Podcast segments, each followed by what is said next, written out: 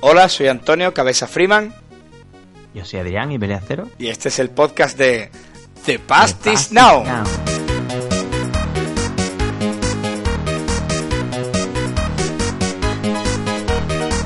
Bueno, bueno, ¿qué tal Adrián? ¿Qué tal estás hoy? Pues la verdad que muy bien, aquí estamos echando el cuarto podcast de esta temporada. Y la verdad que hoy tenemos un invitado muy especial, ¿verdad, Antonio? Un invitado muy especial que se sube a The Passes Now y es Don Paco Mulero. Un aplauso para Paco. Paco, ¿qué tal pues, estás? Muy feliz de que me hayáis invitado al cuarto programa. El 4 es un número mágico decís que yo soy especial, vuestro programa sí que es realmente especial. Es una continua carta de amor al videojuego. El videojuego que es un elemento de la cultura de masas 100% atemporal. Muchas gracias. muchas gracias a ti, Paco, por tus palabras. Sabes que para nosotros es un placer que tenerte en el podcast, que con tanto cariño vamos desarrollando y que tanto nos costó ir sacando. Y nosotros estamos encantados de que estés, con, de que estés hoy aquí. Adrián, ¿Qué tienes que decir sobre Paco? Pues la verdad que Paco es una persona muy, especial.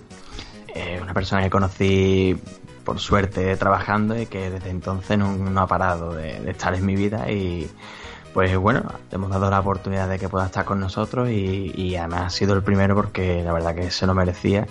Y bueno, aparte de decir de Paco, pues actualmente está va a presentar durante a final de mes de octubre la cabina de Nemo, que es una clara intención de, demostrar todo lo que son la cultura de masa, ¿no? Tanto cine, series, videojuegos, música, cómic, todo lo que lleva eso, ¿no? La cultura de masa y sobre todo llevar todo eso a, un gran público. Paco, ¿qué encontraremos en la cabina? Tengo que decir que Paco ha traído un número de la cabina de Nemo, que lo tengo ahora mismo en las manos, que es precioso. Y bueno, 160 páginas, el gramaje es espectacular, me gusta muchísimo la edición. ¿Qué vamos a encontrar en la cabina de Nemo, Paco? Bueno, pues este número uno, eh, tengo que mencionar que efectivamente es una publicación, un fanzine, revista, publicación porque ha llegado a un punto de, maquetación que, que muchos ya le llaman revista. Es una publicación física, muy romántica, que bueno comentar que el número uno pues eh, podéis ver por la portada que va dedicada al maestro George A. Romero que hace muy poquito nos dejó que bueno creó un film donde la revista Time decía que se veía a gente comiéndose a gente en un acto total y absolutamente obsceno la revista es una declaración de intenciones muy clara que quiere comunicar que la cultura de masa, sea cual sea la vertiente, tiene un eje transversal que la comunica, ¿no? Vamos a ver artículos varios relacionados con cine, con series. Bueno, las series anteriormente eran como el cementerio de elefantes para los actores, cuando ya, efectivamente, antaño cuando ya a, un actor no le daban trabajo acababan las series y ahora pues se ha dado la vuelta a la tortilla como que el que diría y todo el mundo quiere hacer una serie, ¿verdad? Eh, de hecho, creo que ya es hora de que se considere oportuno el que haya una nominación a los Oscars relacionada con las series, ¿por qué no? Porque los Globos de Oro y un etc. Y además hoy en día están cada vez más consideradas, van ganando premios Grammy, es lo que les van, les van dando. Pero sí que es verdad que hoy en día, bueno, hoy en día las series además están completamente dando la vuelta, ¿no? Ahora mismo es casi el cine de culto, por así decirlo. Las cine, las series que van saliendo hoy día, ¿no? Es que efectivamente incluso el videojuego actual, que esto hace que muchos puristas se, se tiren del pelo, lo que es la fórmula de la construcción de guion del videojuego actual, se basa mucho en el cine. Por ejemplo, vemos de las sofás, que es... Totalmente. Cine de autor puro y duro, la banda sonora de Gustavo Santaolalla, ganador de un Oscar por Brockman Mountain, Incluso ahora vemos eh, muchos videojuegos indie que se entregan por episodios. Sí, efectivamente, esta cabeza oliendo la revista, que es nuevecita, nuevecita o lavada con perlán, ¿verdad? Ana, huele muy bien. Pues aquí, bueno, aquí los chicos de Pasis Now os doy las gracias por vuestra colaboración porque cada uno ha aportado su granito de arena, ¿verdad? Sí, señor. Porque, bueno, si bien Adrián ha hecho Ibelias ha hecho un artículo sobre Neo Geo SNK, Cabeza Freeman. Ha hecho efectivamente un ejercicio maravilloso para que recordemos esas aventuras gráficas que nos han acompañado, que han sido como un amigo más. Eh, hay artículos también relacionados con las máquinas recreativas, el porqué de su desaparición, el porqué de nuestro reencuentro. También, bueno, eh, Speedy ha hecho un artículo sobre el MSX. Bueno, como he podido ver, incluso María Jesús Moreno, que, es un crack, lo puedo asegurar, eh, ha hecho un artículo sobre la música, sobre la influencia de ciertos grupos en la estética metalera actual. Bueno, insisto, la, la publicación es una oda a toda la cultura de masas, es un acto romántico de hacer la física, insisto, portada y contraportadas que son un lujo. No voy a hablar ya solo por mi tarea, sino por todas las personas que os habéis implicado, que me han dado un impulso y bueno, comentaros que voy a participar en la apertura del Festival de Cine de Terror y Fantástico de Madrid, el Nocturna. ¿Qué día es, Paco? ¿Cuándo es? Pues efectivamente, si no me equivoco, el día 25, miércoles 25, de, octubre, a la una de la tarde, estará haciendo una apertura eh, al Nocturna Festival de Terror junto con la revista Neutron y Exhumet. Y estaremos con José Antonio Diego Bogajo y José María Giligil, Chemita Pica Piedra. Y estoy muy emocionado porque voy a conocer a Don Coscarelli, el director de Fantasma. Ah, también voy a conocer, voy a, conocer a Caroline Munro, que es un mito erótico total y absoluto. Y a Chicho Ibañez Serrador, que han encontrado un cortometraje suyo inédito. O sea que. Uf. Muy increíble que vaya a conocer a Chicho Ibañez Serrador. Es, es un lujazo. Y voy a intentar a ver si. Bueno, si Don Coscarelli me firma, me firma mi muñeco del hombre alto, a ver si puede ser. Y bueno, por supuesto, anticipar que, que aquí con los caballeros de The Pass Now es, estamos ya preparando cositas muy sabrosas sobre el videojuego para el número 2. Que para más, más y mejor. Paco además nos quiere... Vamos, nosotros estamos completamente encantados, agradecidos, nos sentimos honrados de poder participar contigo en un proyecto tan bonito como el de la cabina de Nemo, porque es espectacular, ¿eh? te digo, cuando me ha traído el número uno y mientras que esperábamos a, a Adrián no me he podido resistir de abrirlo y ojearlo y bueno, en una simple vista eh, he visto artículos que hablaban sobre Lovecraft, eh, La Noche de los Muertos Vivientes, MSX, aventuras gráficas, Neo Geo. O sea, es una combinación, es una, es una especie de, de ensalada genial sobre temas que me apasionan y, y sobre la, la cultura, subcultura que, que, que más me gusta y, el concepto del, segundo round a muchos elementos de la cultura de masas. Y segundo round para videojuegos que, que se le da una segunda oportunidad que quizás anticiparon demasiado en su contexto social histórico películas y series que se anticiparon en su contexto social histórico y a lo mejor tenían un mensaje de protesta, de protesta brutal en contra de la sociedad.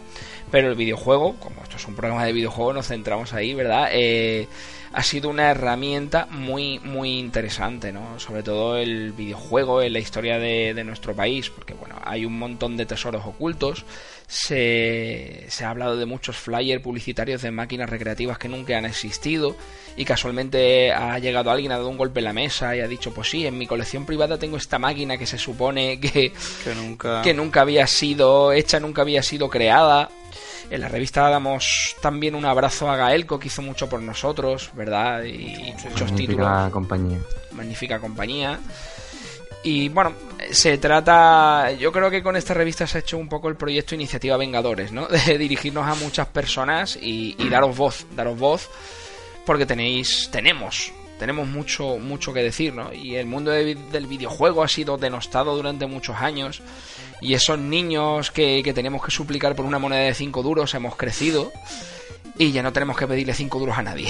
De hecho, Paco, la primera vez que yo te vi en una conferencia fue lo trajimos al blog además, fue el homenaje a la Game Boy que hizo con, Con, con, Iván de todo Game Boy que en la FNAC Sevilla, que además, bueno, me gustó mucho que se hizo un, completo recordatorio y se dio un paseo a través de Game Boy, todo lo que el mundo de Game Boy englobó, todo lo que salió, todo lo que estuvo y cómo recordamos todos los juegos que salieron y vimos accesorios muy raros como la, la máquina de coser aquella que salían los patrones, era una especie de Guitar Hero pero con una máquina de coser que se enganchaba a la Game Boy.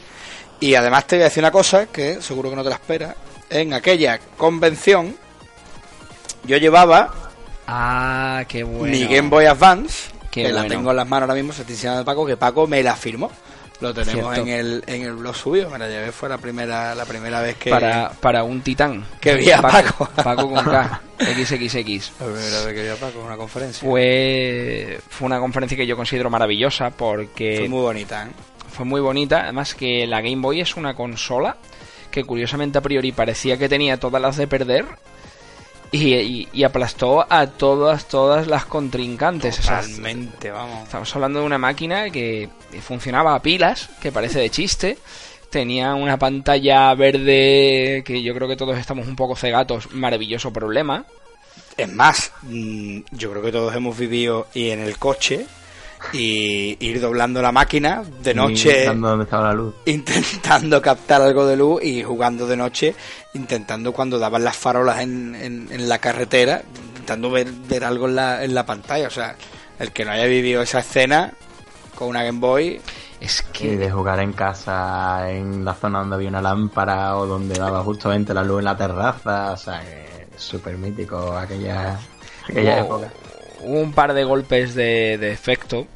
Si ya tenemos que hablar un poco, profundizar, está la KGB, Pagimnos el creador del Tetris y Nintendo reuniéndose con la KGB a espaldas de Pagimnos, conseguir la licencia de, Tetris para Game Boy y bueno, fue un éxito rotundo asociar la portátil de, Nintendo con este, con este juego de, de puzzles definitivo con esa banda sonora tan, tan pegadiza, ¿no?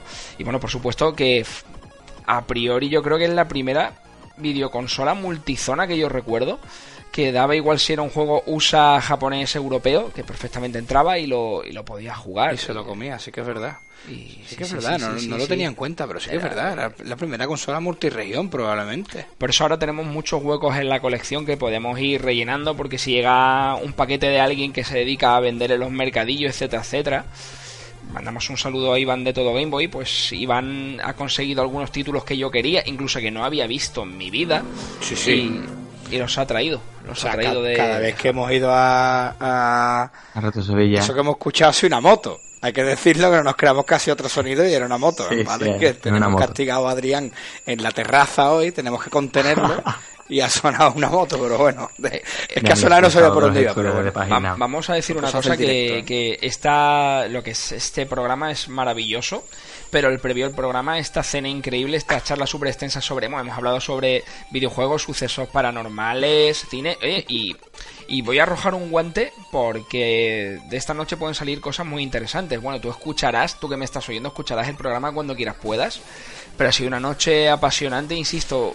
Un especial sobre videojuegos y terror se está, se está cociendo aquí. Que me han prometido que me, que me vuelven a invitar. Además, te digo una cosa: el género de terror a mí me encanta, en, tanto en los videojuegos como en el cine. Paco, pasarlo mal delante de la pantalla es algo que me encanta. Mira, eh, a mi mujer no le hace particularmente mucha gracia. La última película que vimos en el cine ya tiene tiempo fue El Expediente Warren. Expediente Warren. Expediente Warren es una película que sobrecoge, que parece que no, pero es una película muy buena. Sí. Recuerdo que hubo un instante en el cine en el que yo tenía las manos en la cara, ¿vale? Estaba viendo a través de los dedos, pero tenía las manos en la cara puestas. Y cuando miré hacia el lado, mi mujer tenía las manos sobre los ojos, pero que llevaba, llevaba con los ojos cerrados por lo menos 10 minutos, Paco, llevaba tapados los ojos. Yo, pasarlo mal con un juego, pasarlo mal con una película, de verdad, me encanta. O sea, eh, juegos como Alien Isolation, me ha encantado Alien Isolation, cómo crea el terror con el Alien, que además las películas de Alien me encantan. Carlos Cthulhu, me ha encantado vivir en el mundo de Como ya dije anteriormente, los juegos de miedo no son mi fuerte en absoluto. Para mí un juego de miedo es Half-Life o Serious Sam. O sea, yo es que no, no puedo, no puedo. O sea, eh, puedo opinar y hablar mucho sobre videojuegos retro, pero no en primera persona. Pues fijaos, si hablamos un poquito de videojuegos retro, anticipo un articulito que va a ir en el número 2 de la cabina de, Nemo, que intuyo que saldrá para diciembre el número 2. Es sobre la cosa de Carpenter, que bueno, originalmente, creo recordar, el relato era... Eh, ¿Quién hay ahí? ¿De acuerdo? El señor Campbell, que acabó siendo director de, de la revista Astounding, que bueno, era un señor muy particular que vetó a muchos, a muchos creativos, a muchos escritores, porque decían, bueno, si tú no explicas exactamente, no me das una explicación científica de cómo un platillo puede volar y sustentarse en el aire, este relato no entra en la revista, ¿no? Bueno, pues a raíz de ese relato, Howard Hughes eh, produjo una película llamada El Enigma de Otro Mundo y Carpenter más adelante hizo una versión muy libre que es La Cosa. Horror cósmico materialista, con ciertos toques también del color surgido del espacio de Lovecraft, una peli que yo considero vital. El caso que hubo un videojuego que se pudo disfrutar en la primera Xbox y en Play 2, que los acontecimientos empiezan justo al finalizar los hechos de la película de Carpenter. Es un juego, un horror survival muy, muy, muy recomendable. Y bueno, pues ha hecho un articulito un poco, eh, que incluso en el universo esté relacionado con la cosa, con este metamorfo. Hubo cine, hubo videojuegos, incluso hubo, hubo cómics, ¿no? Aquí se crea efectivamente los ejes transversales que comentábamos antes, ¿no? Incluso eh, este, este videojuego que ha creado mucha polémica hace poco, que fue Resident Evil 7, sí ya de por sí, para los puristas, acostumbrarse a Resident Evil 4 fue un poco duro, ¿no? Se sustituía el puzzle por la acción. Esta última parte de Resident Evil 7 era como un memento constante al cine de terror. He visto muchas cositas de Premutos, de la Matanza de Texas. La Matanza de Texas tiene mucho, mucho de la Matanza de Texas. Muchos elementos. Eh, ¿Qué decir? ¿Pertenece al gremio, pertenece al núcleo de Resident Evil original? Bueno, en mi opinión está un poco cogido con pinzas, un par de cartas, un par de periódicos, pero bueno, la experiencia de interactuar en una película de terror es, es muy interesante, pero... O sea, pero Paco, es que además a mí lo que precisamente me gusta del terror o del horror es esa sensación de, de, que lo estás viviendo en tus carnes o ese por favor no abras la puerta o ese no enciendas la luz. Antes hablábamos de, de soy muy pesado hablando de este juego y lo sé, pero antes hablamos de, de Last Door o sea, que me parece una obra de arte sensacional de los chavales de Game Kitchen y que creo que además Carlos Viola en la banda sonora ha conseguido transportarnos completamente a lo que ocurre en ese juego. Y es un juego que tiene, el primero tiene estética 8 bits y el segundo es algo mejor, de estética 16 bits, pero es que el juego consigue perfectamente enseñarte los horrores que están viviendo. O sea, me, me, parece una joya sin que se vea nada claramente, porque es un juego que, que, es pixel perfect, pero me parece que, que el horror que sabe transmitir es bestial. Es que la creatividad, más que una cualidad, es un don y personas que con poco hacen mucho. También el concepto de la herramienta narrativa, como puede ser el psicodrama, que están utilizando muchísimos autores. Esta, esta es la herramienta, esta es la herramienta definitiva, ¿no?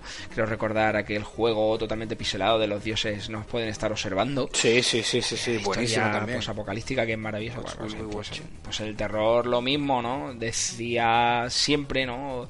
Todo buen autor, todo buen buen cuentacuentos decía que el cerebro es nuestro órgano más, más erógeno, incluso Tarantino, que es un tío que yo creo que es fantástico, que dice que cuando a él le gusta algo no es que lo copie, es que lo roba directamente. directamente. Se aplica al máximo eso de no enseñes el monstruo. Todos hemos visto Reservoir Dogs, en la famosa mutilación, la amputación traumática de la oreja del policía. No se ve todo el tiempo la cámara está enseñándonos el marco de una puerta y escuchamos unos gritos desgarradores. Y bueno, insisto, en la narrativa de una fórmula artística como es el videojuego, la narrativa es vital, la sugestión. Y ahora mismo vivimos unos tiempos en los que, bueno, si bien el apartado gráfico puede ser humilde, el de sonido podemos dar una mayor, una mayor rienda suelta.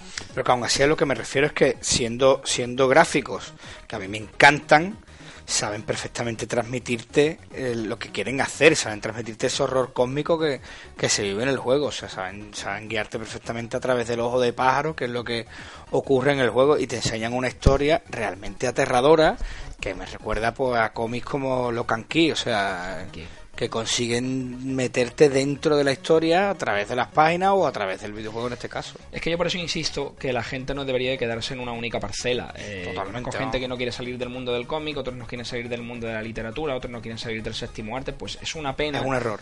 Porque todo buen guionista que se precie salta. Es decir, hay guionistas que son una maravilla y se dedican a hacer guiones para, para videojuegos, para cine, para cómic. Es una disciplina fantástica. Insisto, en el mismo universo pueden convivir Donkey Kong Jr. y de las sofás. Totalmente, de hecho conviven. Total, total y absolutamente. Y yo creo que cada vez que sacan una película donde se puede interactuar, a mí me, parece me parece una fantástica noticia. Y tanto así que, por ejemplo, eh, esta semana, aunque bueno, ahora haremos un repaso por las entradas que hemos tenido en, en, el blog, eh, os traía una entrada sobre música, sobre el juego Comic Stone, ¿vale? Eh, Howard Drossing es el compositor de, de la banda sonora, pero Howard Drossing aquí apenas era conocido.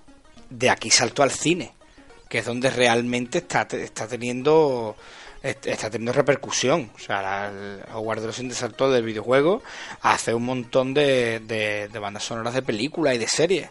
Entonces, es lo que tú dices, los, los propios creadores están saltando, saltan de un sitio a otro. Quedarse solamente en el videojuego, solamente en el cine, en un género, o sea, Paco, estoy completamente de acuerdo contigo. Yo creo que un antes y un después eh, relacionado con los medios audiovisuales fue cuando George Romero eh, dirigió el tráiler spot publicitario de Resident Evil 2. Es más, eh, una cosita que hablo en el artículo dedicado, él iba a dirigir la película de Resident Evil original, la primera. Ah, no lo sabía. Sí, sí, sí. Él había escrito un guion.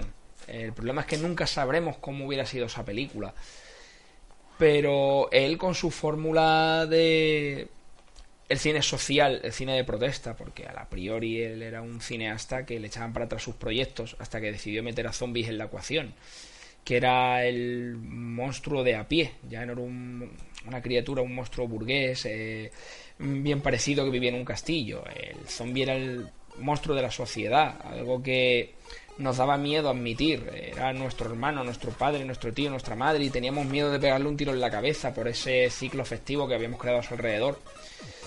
Bueno, pues este, este señor, George Romero, se hizo especialmente famoso, bueno, en su barrio porque prendió fuego un maniquí y lo tiró por la ventana cuando era un niño, ¿vale? Y también porque emuló en un anuncio de Calgón eh, la película de un viaje alucinante. Como si la pastilla de Calgón eh, estuviese efectuando la, la película de un viaje alucinante. Sí, sí, efectivamente. Pues él había elaborado el guion original de Resident Evil y iban a darle luz verde.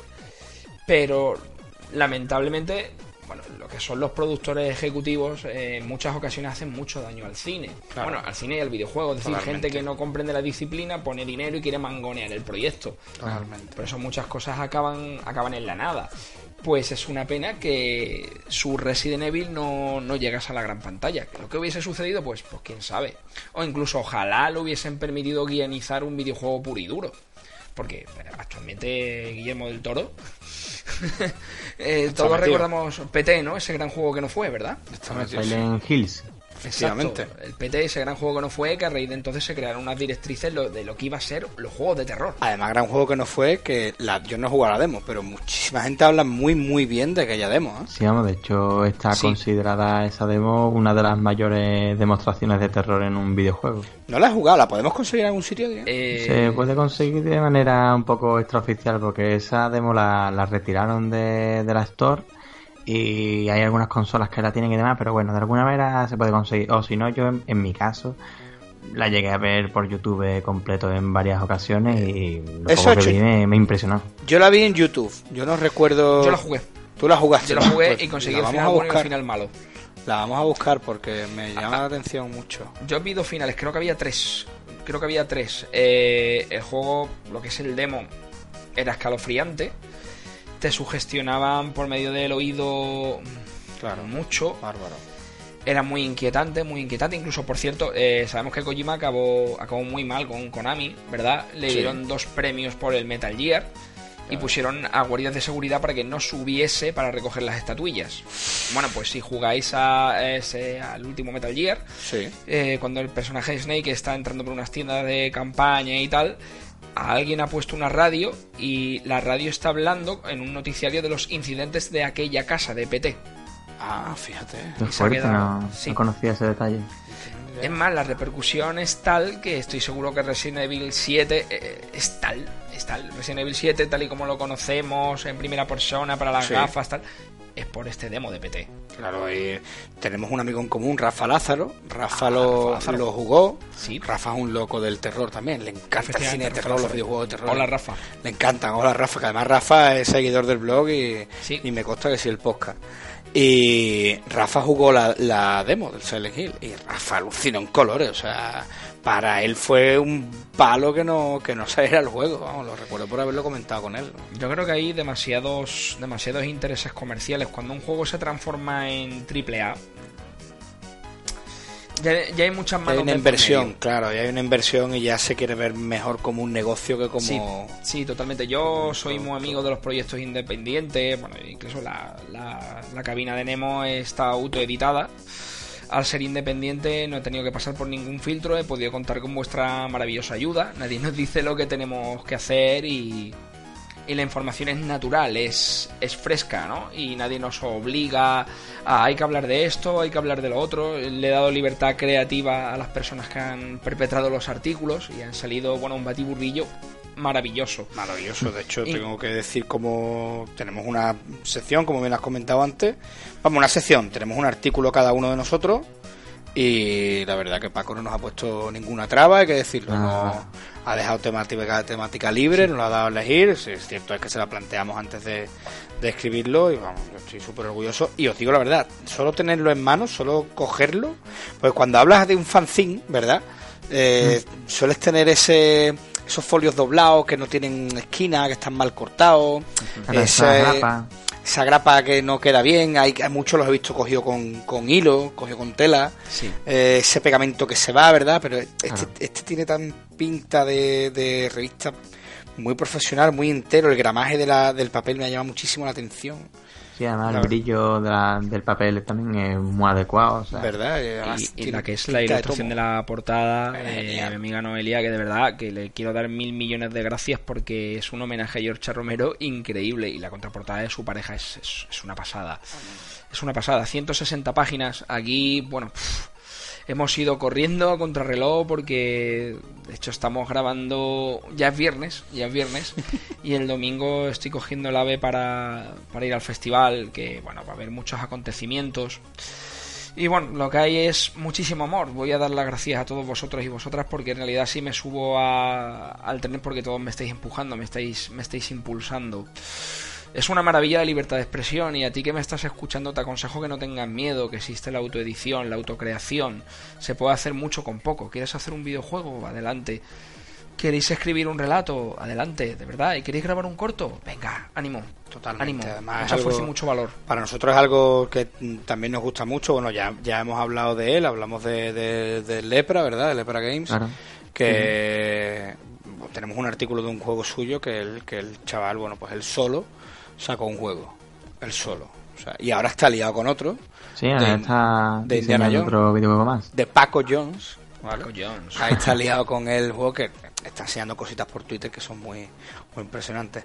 Paco, te pregunto, número uno de la cabina, ¿dónde podemos conseguirlo?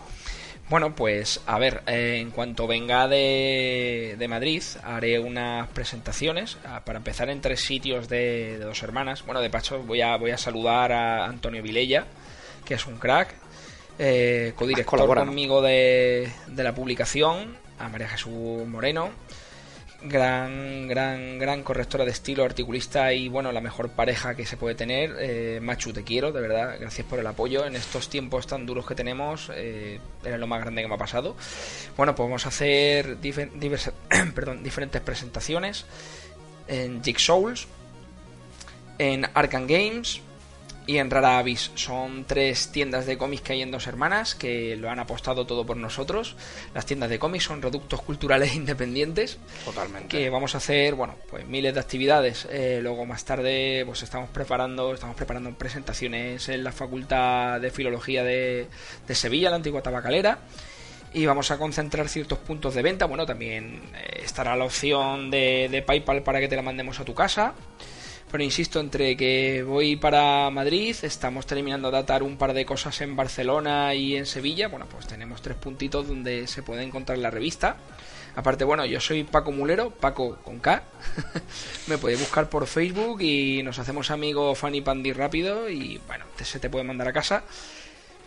El precio de risa, 160 páginas, portadas a color, interior en blanco y negro, fresado, 6 euros con 99. Eh, no tiene afán de lucro, es decir, eh, ejemplar vendido sirve para construir un ejemplar nuevo. Inversión para la siguiente. con el número 2, el número 3 y nuestra intención de verdad es darle voz a muchas personas, incluso a ti que me estás escuchando. Posiblemente tú tendrás muchas ganas de escribir un artículo, de contarnos algo, esa película que se merece una segunda oportunidad, ese contexto social histórico de ese disco que influenció la creación de otra película. Porque bueno, George Romero, eh, Tarantino, Kojima, todos, todos, todos, todos, todos vieron, escucharon, leyeron algo por primera vez y nunca sabemos dónde nace el amor, ¿verdad?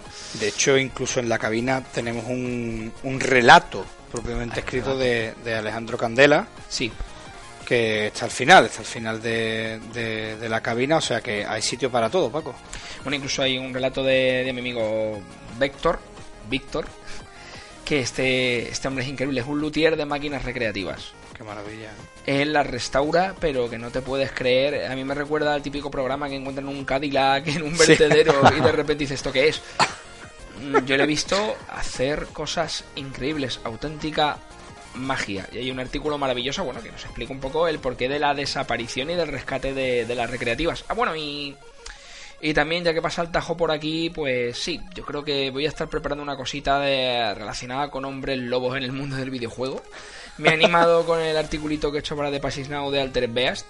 Que por cierto lo vamos a repasar ahora, vamos a repasar tu paso por el estupendo. por el blog, porque Paco nos ha acompañado toda esta semana, toda esta semana ha sacado varios artículos con nosotros eh, y, bueno, el, videojuego que Paco ha traído es Altered Beast, que, que como él ya nos adelantó en el homenaje a la Game Boy, es uno de tus juegos favoritos, Paco. Sí, ¿Por qué es uno de tus juegos favoritos? Pues, habrá gente que se lo, como por ejemplo Adrián, que se lo preguntan. ¿Por qué el Altered Beast? Yo me lo pregunto a diario. Puede ser tu juego favorito.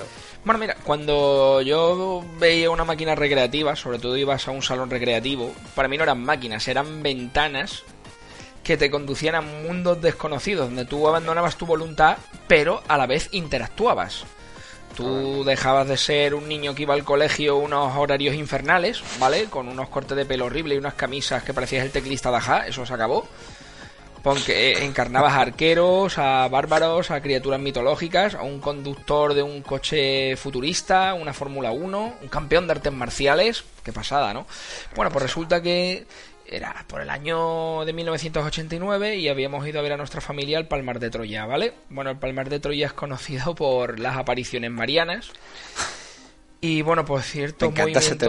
Sí, sí, por cierto, movimiento súper extraño. Bueno, digamos que hasta el Vaticano ha tenido que tomar cartas en el asunto por cosas muy particulares del Palmar de Troya, ¿vale? Entonces, yo como niño quería explorar o te quedabas aburriéndote o si no se te aparecía la Virgen, mala suerte. Algo había que hacer, ¿vale? Aquella excursión fue muy fructífera porque encuentro el típico kiosco de chapas arcano, maravilloso, donde ibas con 20 duros y podías coger una indigestión muy potente. Pero me veo que tenía un toldo y tenía alojada una máquina recreativa y digo, pero esto, pero esto es real. ¿Esto de qué va?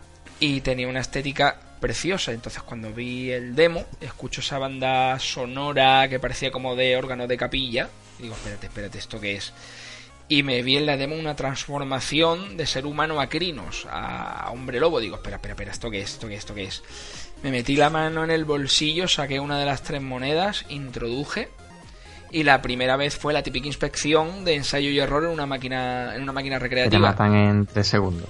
Es que además en Altered Beast la primera fase te matan mil veces, hasta que le coges la dinámica a saltar y agacharte. Sí, sí, la primera, el primer nivel ya es un, buen salto. Ya empieza, empieza un fire.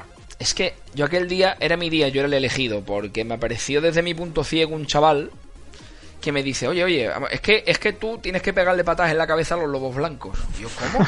Y decir que está muy, muy bien eh, pegarle patadas a los zombies está genial. Además que el arte conceptual de Alter Beast me parece maravilloso. O sea, observas que Zeus, a ti que eres un campeón caído, te saca de tu sepulcro, te da una segunda oportunidad para que salves a su hija del inframundo con todas las consecuencias.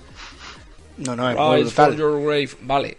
Dices, espérate que yo soy el elegido, correcto. Pues el chico me explicó que si le pegabas una patada en la cabeza, no a uno ni dos, sino a tres lobos blancos bicéfalos que efectivamente eran escoltados por dos lobos marrones. Soltaban una esfera. Una esfera.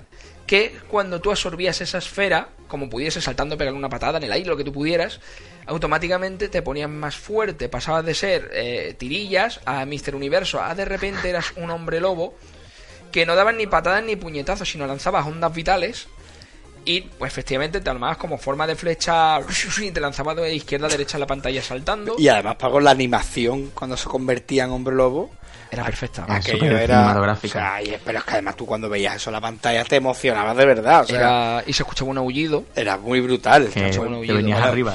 Y había, había varias transformaciones. Una de ellas era en, en tigre, ¿te acuerdas? Era como un puma, pero bueno. En, dragón. Y, y, y, era brutal porque iba dando el paso, iba dando el salto, y era exactamente igual que la del lobo, pero la última imagen era un tigre. Era muy, era muy increíble. Sí. lo curioso es que la única transformación donde se dejaron todos los cuartos era la de hombre lobo, porque la siguiente era fotograma humano, fotograma de bestia. Claro, claro, claro. Era muy brutal. Bestia humanoide estaba dragón, por supuesto, era un juego que funcionaba de Final Boss con patrón. El que tenía el patrón más complejo era el segundo, que era una especie de planta en medio de la nada con ojos en una caverna, que como no le cogieras el patrón se te hacía complicado. Pero y esas tres monedas yo las aproveché y de verdad cuando yo llegué incluso a transformarme en oso que escupía como una pompa de chicle. Hacía una pompa, ¿verdad? De chicle, sí, sí. con unas hormigas, volvíamos a la caverna con un aguijón súper siniestro, con un punto muy sexual. Tú ves el juego con el paso de los años y te das cuenta que señor Uchida tenía libertad creativa total y absoluta. le dijeron, haz lo que te dé la gana. Porque el juego es un viaje nácido, ¿vale? O sea, unicornios eh, rosas lanzándote patadas voladoras, jabalíes con defensas policiales pegándote. Y dices, espera, tío, esto es, esto es una ¿Qué está muy, muy potente y, y enamorado a un niño como yo, ¿sabes? Pero te enamoras de esa máquina. Yo recuerdo, como dije en el artículo, yo no paraba de, de balbucear diciéndole a mi madre que había visto la máquina recreativa más increíble del mundo porque yo había jugado a Kung Fu Master, había jugado a Space Invader, a Double Dragon, pero, pero aquella máquina me, enamoró, era tan psicodélica, era tan diferente, tenía personajes de George Romero, porque la primera peli que vi en mi vida fue La Noche de los Muertos Vivientes, por cierto. Fíjate, eso dice. Sí, sí, yo, yo tenía una pequeña tele en blanco y negro en mi casa, que bueno, no te da la diferencia por la peli de Romero porque era en blanco y negro en sí, pero bueno, lo curioso era que cuando fui a casa de un colega me alarmé porque descubrí que los pitufos eran azules, ¿sabes? Porque tenía una tele en color. El caso que vi zombies, vi criaturas de, la Hammer y la Universal como eran los hombres lobo, hombres tigre. Digo, esto, esto, esto no tiene límite. Me pareció maravilloso. Pero cosas de la vida, eh, sale Mega Drive, eh, Sega Genesis. Eh, en aquel momento los ordenadores 8 bits estaban dominando en las casas, eran ordenadores baratos. Alter Beas tenía una versión muy digna para 8 bits, yo había jugado en Spectrum. En Amiga era fabuloso, pero bueno, por una serie de factores tengo la potra inmensa de que me regalan una Mega Drive. Justo después de tocar el Altered Beast. Sí, sí, no mucho después, eh, entre comillas, porque, bueno, incluso antes de que llegara la Sega Mega Drive a Madrid, yo estaba aquí de vacaciones por el tema de que iba a ser la Expo de Sevilla, la Expo 92, habían traído algunas unidades a Sevilla porque era el epicentro del comercio en ese momento. Y bueno, total, hizo, hizo mi familia una mega derrama porque me había portado muy bien ese año y me hicieron un mega regalo que fue una, una Mega Drive que costaba 40.000 pesetas de entonces. 40.000 pesetas de entonces, de principio de los 90, era una locura. Creo recordar que eran las navidades del 91 al 92. Bueno, yo recuerdo que en aquella época, además, eh, cuando hablábamos de lo que ganaban los padres, ¿no? los que teníamos la poca información, el que ganaba 100.000 pesetas era una locura. Eso era una locura. Pues recuerdo que adivinás qué juego venía de regalo al comprar la Mega Drive. El Altered Beas. O sea, yo o sea, de verdad, o sea, mm, aquello para mí fue lo más grande. Claro, porque el, el pack primero, ya con Arte Beas, porque el eslogan era la recreativa en casa. Claro. Sí. Las mayores recreativas de, de Sega era Altered De hecho, todavía conservo la, la micromanía que narraba la presentación de Sega Genesis. Eh, que bueno, que Micromanía por aquel entonces era un híbrido entre ordenadores 8 eh, bits, 16 bits y consola. Ya después, cuando las consolas tuvieron tanta fuerza, hubo una división. Pues te digo una cosa, en aquella época, en aquella época era cuando más me gustaba Micromanía, porque era una revista sobre videojuegos, punto. Y punto. Y punto. Además que era maravilloso porque te venían estaba Micro Hobby de toques y pokés porque Micro Hobby tenía el Spectrum tenía mucha fuerza es normal que tuviese eh, su propia parcela de usuarios, que actualmente son pocos pero muy fieles, cuidadín con Spectrum. recuerda que en Spectrum o en Aston incluso es que los juegos nos lo pasamos de uno a otro, había auténticos bazares B para tu poder comprarte juegos de autor que habían hecho, que nos lo pasamos de uno a otro, o sea, es que ese mundo era es muy complicado que yo pueda recrearse hoy en día pues lo más parecido a lo que hay hoy en día son los juegos indie. Y, de verdad, vamos, de verdad, le vamos a mandar un abrazo enorme a Andrés Samudio, que ese hombre, el juego de aventura y el RPG, de verdad, gracias por todo lo que has hecho, gracias por la aventura original. Andrés, eres un crack, ¿eh? gracias. Porque eso es micromanía. Que por cierto hay una versión muy buena de la aventura original ahora en Android. En Android. Es gratuito. incluso Andrés sacó la novelización. Ah, mira, no lo sabía. Sacó una novelización y una, maravilla, una maravilla. Hubo una época en que los videojuegos eran la piedra angular y de verdad que, en España se, se, podía competir perfectamente con, con Reino Unido. Era joyita tras joyita, ¿no? Totalmente, vamos, y de hecho se inspiró mucho a, a, juegos de fuera. Bueno, no hablemos de uno de los casos más famosos, ¿no? La abadía del crimen. O sea, claro. o, la pulga incluso también. La, o la pulga. vamos a hacer un guiño también a la edad de oro de la máquina recreativa española, porque el continúe 9, 8, 7, 6, 5 se inventó, en, España. en España. efectivamente. Se inventó en España. Nos imitaron los japoneses. Efectivamente, efectivamente. Nos imitaron los japoneses. En el caso que yo recuerdo esa micromanía, que había dos dos expertos en Kendo en aquella presentación de Genesis y recuerdo ese artículo que decía, por no decir igual, los gráficos de Mega Drive son idénticos a los de las máquinas recreativas. Ya ves. Eh, cuando sintonicé aquello por RF en la televisión, yo no daba créditos, estaba jugando al Altered Beast. Había sutiles diferencias, pero a mis ojos no. A mis ojos tenía Altered Beast en mi casa, ¿sabes? era lo más. Había un menú oculto ABC y Start a la vez, pero tenías que hacer ABC y Start a la vez, aparecía el menú oculto para variar la dificultad y la vida. El número de continúes. Eh, aquello... ese truco también lo tenía el Golden Axe tenía un truco muy muy similar que podías tener combinaciones en algún otro y podías poner en vez de 3 vidas 5 que después lo integraron en el menú pero te podías te podías aumentar los continuos también. Efectivamente, efectivamente. Lo curioso es que este truco estaba incluido dentro de las instrucciones del Alter Beas ya ves. Porque en aquel entonces no había internet ya sabéis. Claro claro claro no, se vendían los libros de pistas internet al recreo. Y, y, si tú querías una película tenías que conocer al del videoclub para que te la guardara. Totalmente, eso, Es así, pues el caso que mm, la Sega Mega Drive eh, fue un antes y un después y fue el primer intento de traerte una recreativa a casa. El resto es historia, ¿verdad? Porque bueno, todo el mundo recuerda el golpe de efecto navideño que tuvo Super Nintendo con Street Fighter 2. Que ahí le ganó la partida a Sega, pero mientras tanto Altered Beas y Golden Axe eh, telita. Comic Zone, que Comic Zone rompía la cuarta pared del cómic. Por favor. Efectivamente. Pues Altered Beas fue una joya. Recuerdo el control pad de Mega Drive, ya con tres botones, la pausa integrada en el mando, que no lo tenía Master System. La opción de ponerle auriculares a la consola para modular. Eh, eh, telita. el sonido que tenía Mega Drive. Efectivamente, es que han pasado muchos años y Altered Beast me ha, me ha acompañado. Ha habido versiones de tributo en la PSP, de los Sega Age. La Game Boy Advance. Game Boy Advance, le han dado un lavado de cara tremendo. He vuelto a jugarlo en Spectrum. Está para descargar en la Nintendo Shop y lo tengo para la 2DS. creo que la 2DS. remake que sacaron también en PS2. En PS2, que es fantástico. Bueno, supongo que algún día, mm, para mí, el triunfo sería conseguir una placa original recreativa de Altered Beas. Eso seguro que podemos, vamos, desde aquí hacemos un llamamiento a ver si alguien sabe dónde conseguirla, pero seguro que nos movemos un poco, Paco, y la, y la podemos localizar. Lo que es curioso, y de verdad, cuando la gente dice actualmente, uy, este juego es súper difícil, digo, bueno, mmm, cuidadín. Yo recuerdo que antaño cada monedita valía su peso en oro y el de M5 duro, papá, que es que de verdad que se me va el continúe. Eso era una frase muy común. Y la progresión dramática de Altered Beast es una pasada.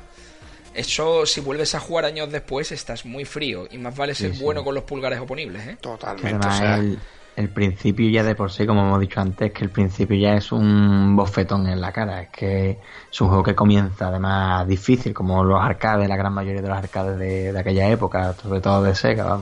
De hecho, yo recuerdo que en aquella época la, la, las máquinas eran más difícil a meter, tenían un logaritmo, eran más difícil cuanto más jugadores la jugasen y además más difícil cuanto más tiempo hacía que no te mataban o no te hicieran daño el juego iba aumentando de dificultad solo a través de un logaritmo.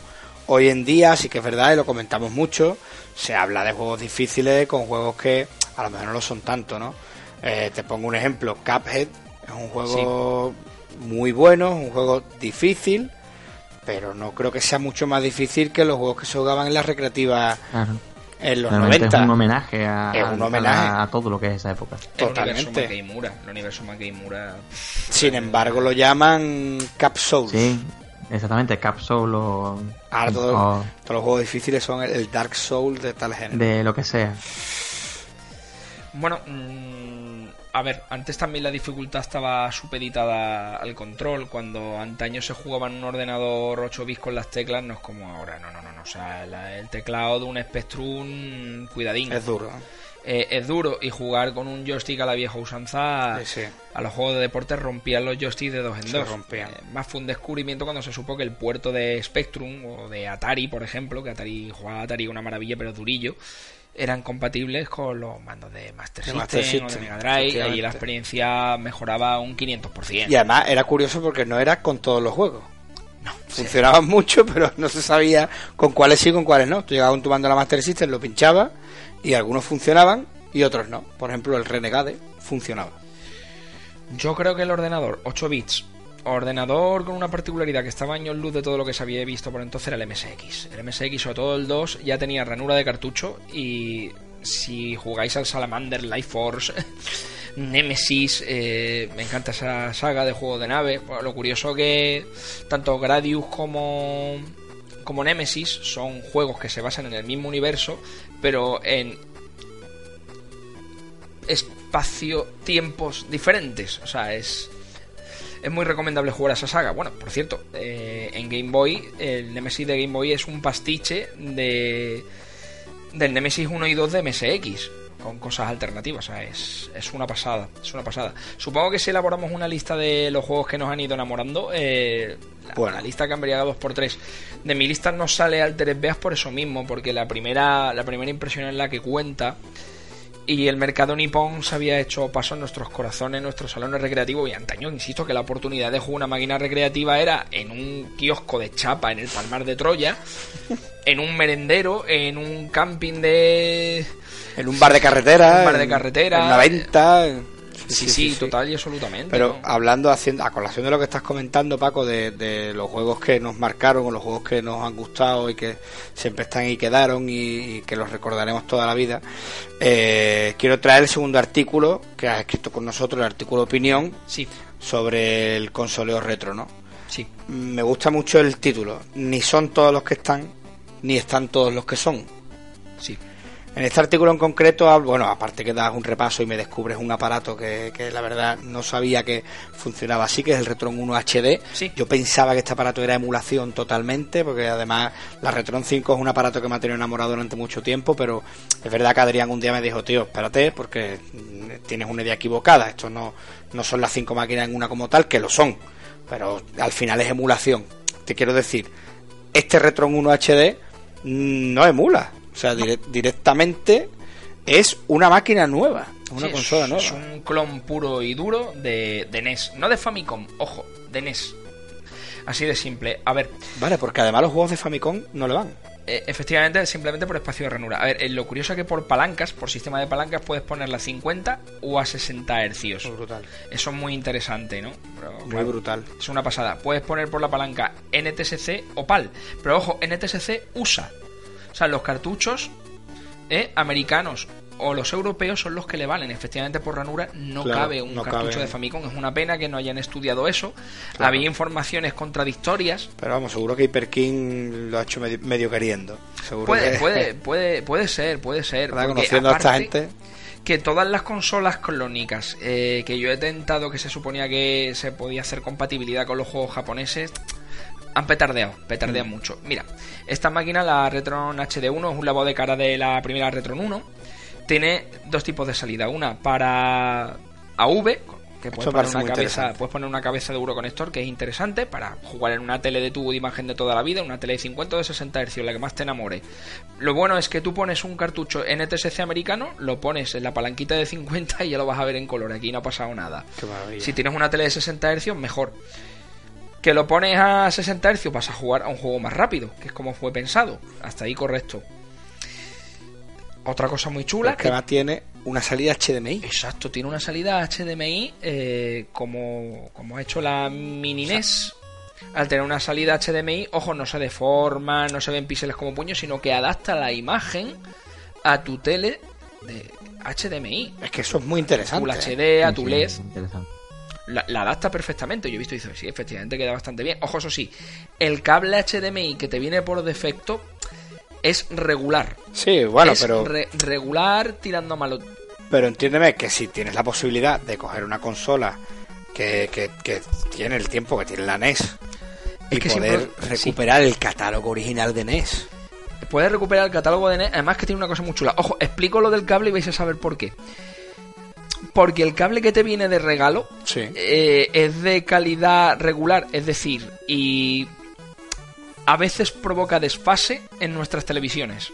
Yo pensé, digo, quizás que la consola tiene desfase en una tele lee Full HD. No, no, no, no. Le puse un cable HDMI un buenecito de estos de 10-15 pavos de por aquí y va perfecto, cero desfase y todo correcto. Era el cable HDMI que, que venía incluido. Recuperas todo el catálogo efectivamente de NES.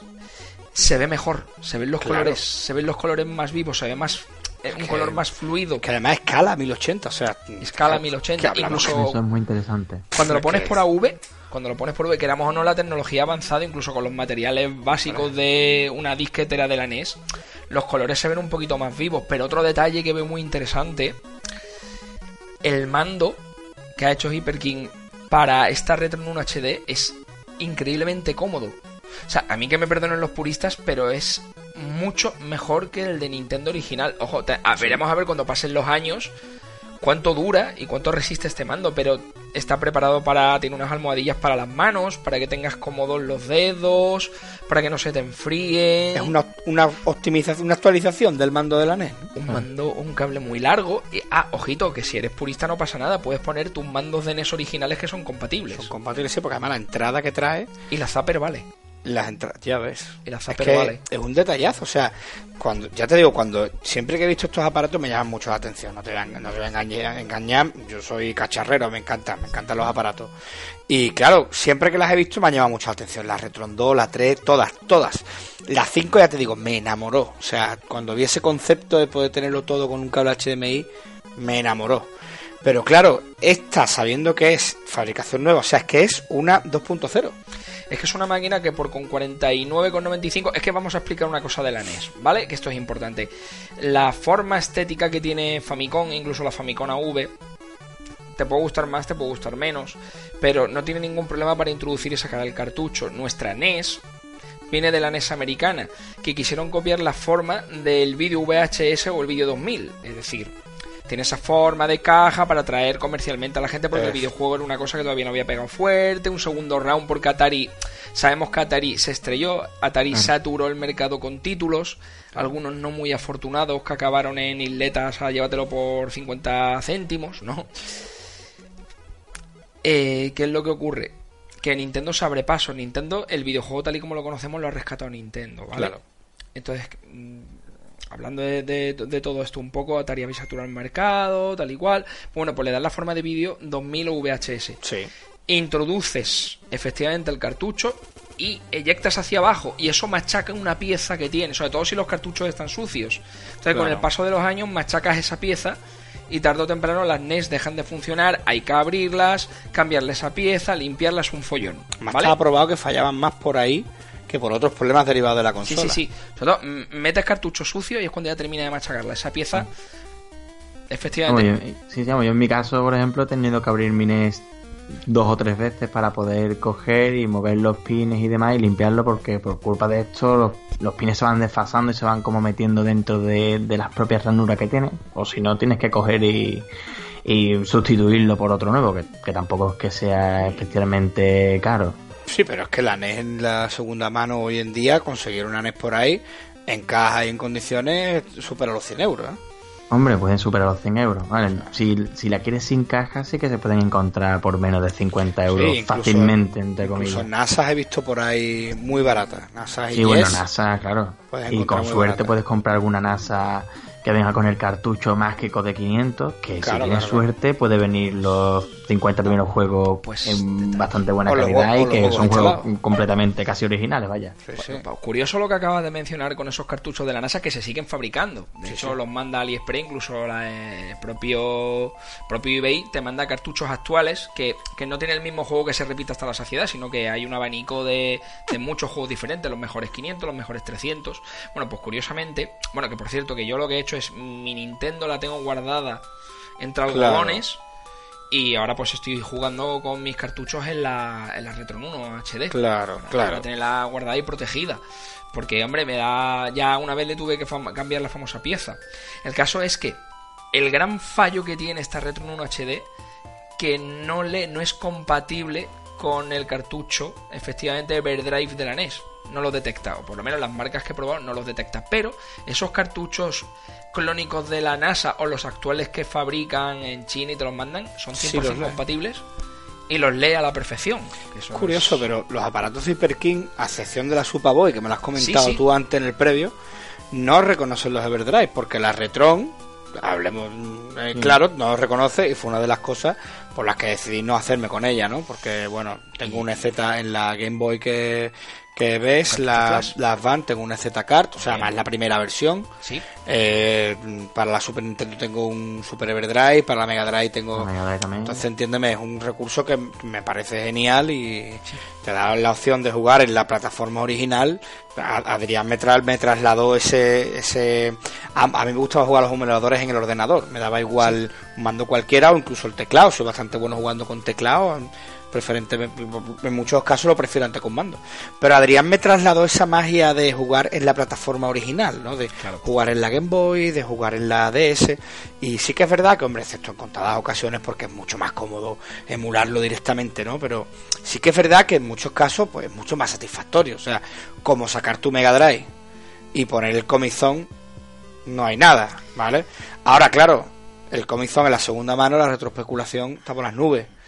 Claro Mira, la retroespeculación, lo estuvimos hablando el otro día un poco por nuestro grupito de, WhatsApp, que, bueno, en estos encuentros barra festivales retro que hay en diferentes municipios, bueno, que yo os invito a que los visitéis porque suelen ser muy enriquecedores, sobre todo, por favor, entrad en las conferencias, porque si asistís a una conferencia, fomentéis que se inviten a otras personas para hacer diferentes ponencias. Claro. Y, y esa, eso tiene una riqueza incalculable, ¿verdad? Eh, bueno, el caso es que muchas veces veo los mismos puestos, los mismos juegos del año pasado. No me puedes pedir 150 euros por un Final Fight sin instrucciones. No me puedes pedir 300 euros por un cartucho de Guinness Dragon Pal. Por eso muchas personas, bueno, en este caso yo, por ejemplo, bueno, vosotros también eh, tenéis eh, máquinas originales japonesas porque los cartuchos nipones valen muchísimo más baratos. Más barato. Yo, por ejemplo, quería, no sé, quería el Life 4, el Life 4 tenía un precio prohibitivo y bueno, yo tengo mi, mi cartucho de Salamander para jugar en mi Famicom que me costó 7 euros. Claro. me parece, me parece asequible. Yo puedo ah. entender que, bueno, las cosas valen lo que uno quiera pagar. Claro, totalmente. Pero, pero estoy de acuerdo contigo, Paco. Mira, eh, Adrián me regaló una Play 1 sí. con el mando normal, no tenía DualShock ni nada. Y bueno, se me antojó comprarme un, un DualShock, pero lo quería de Play 1. Porque el de Play 2 sí se lo puedes poner, pero no funciona el DualShock, las tetillas no responden, en fin. Quería un DualShock de la Play 1. Sí. Y lo estuve buscando en determinadas ferias retro y era un disparate. O sea, lo, lo llegué a ver en 60 euros que es un disparate.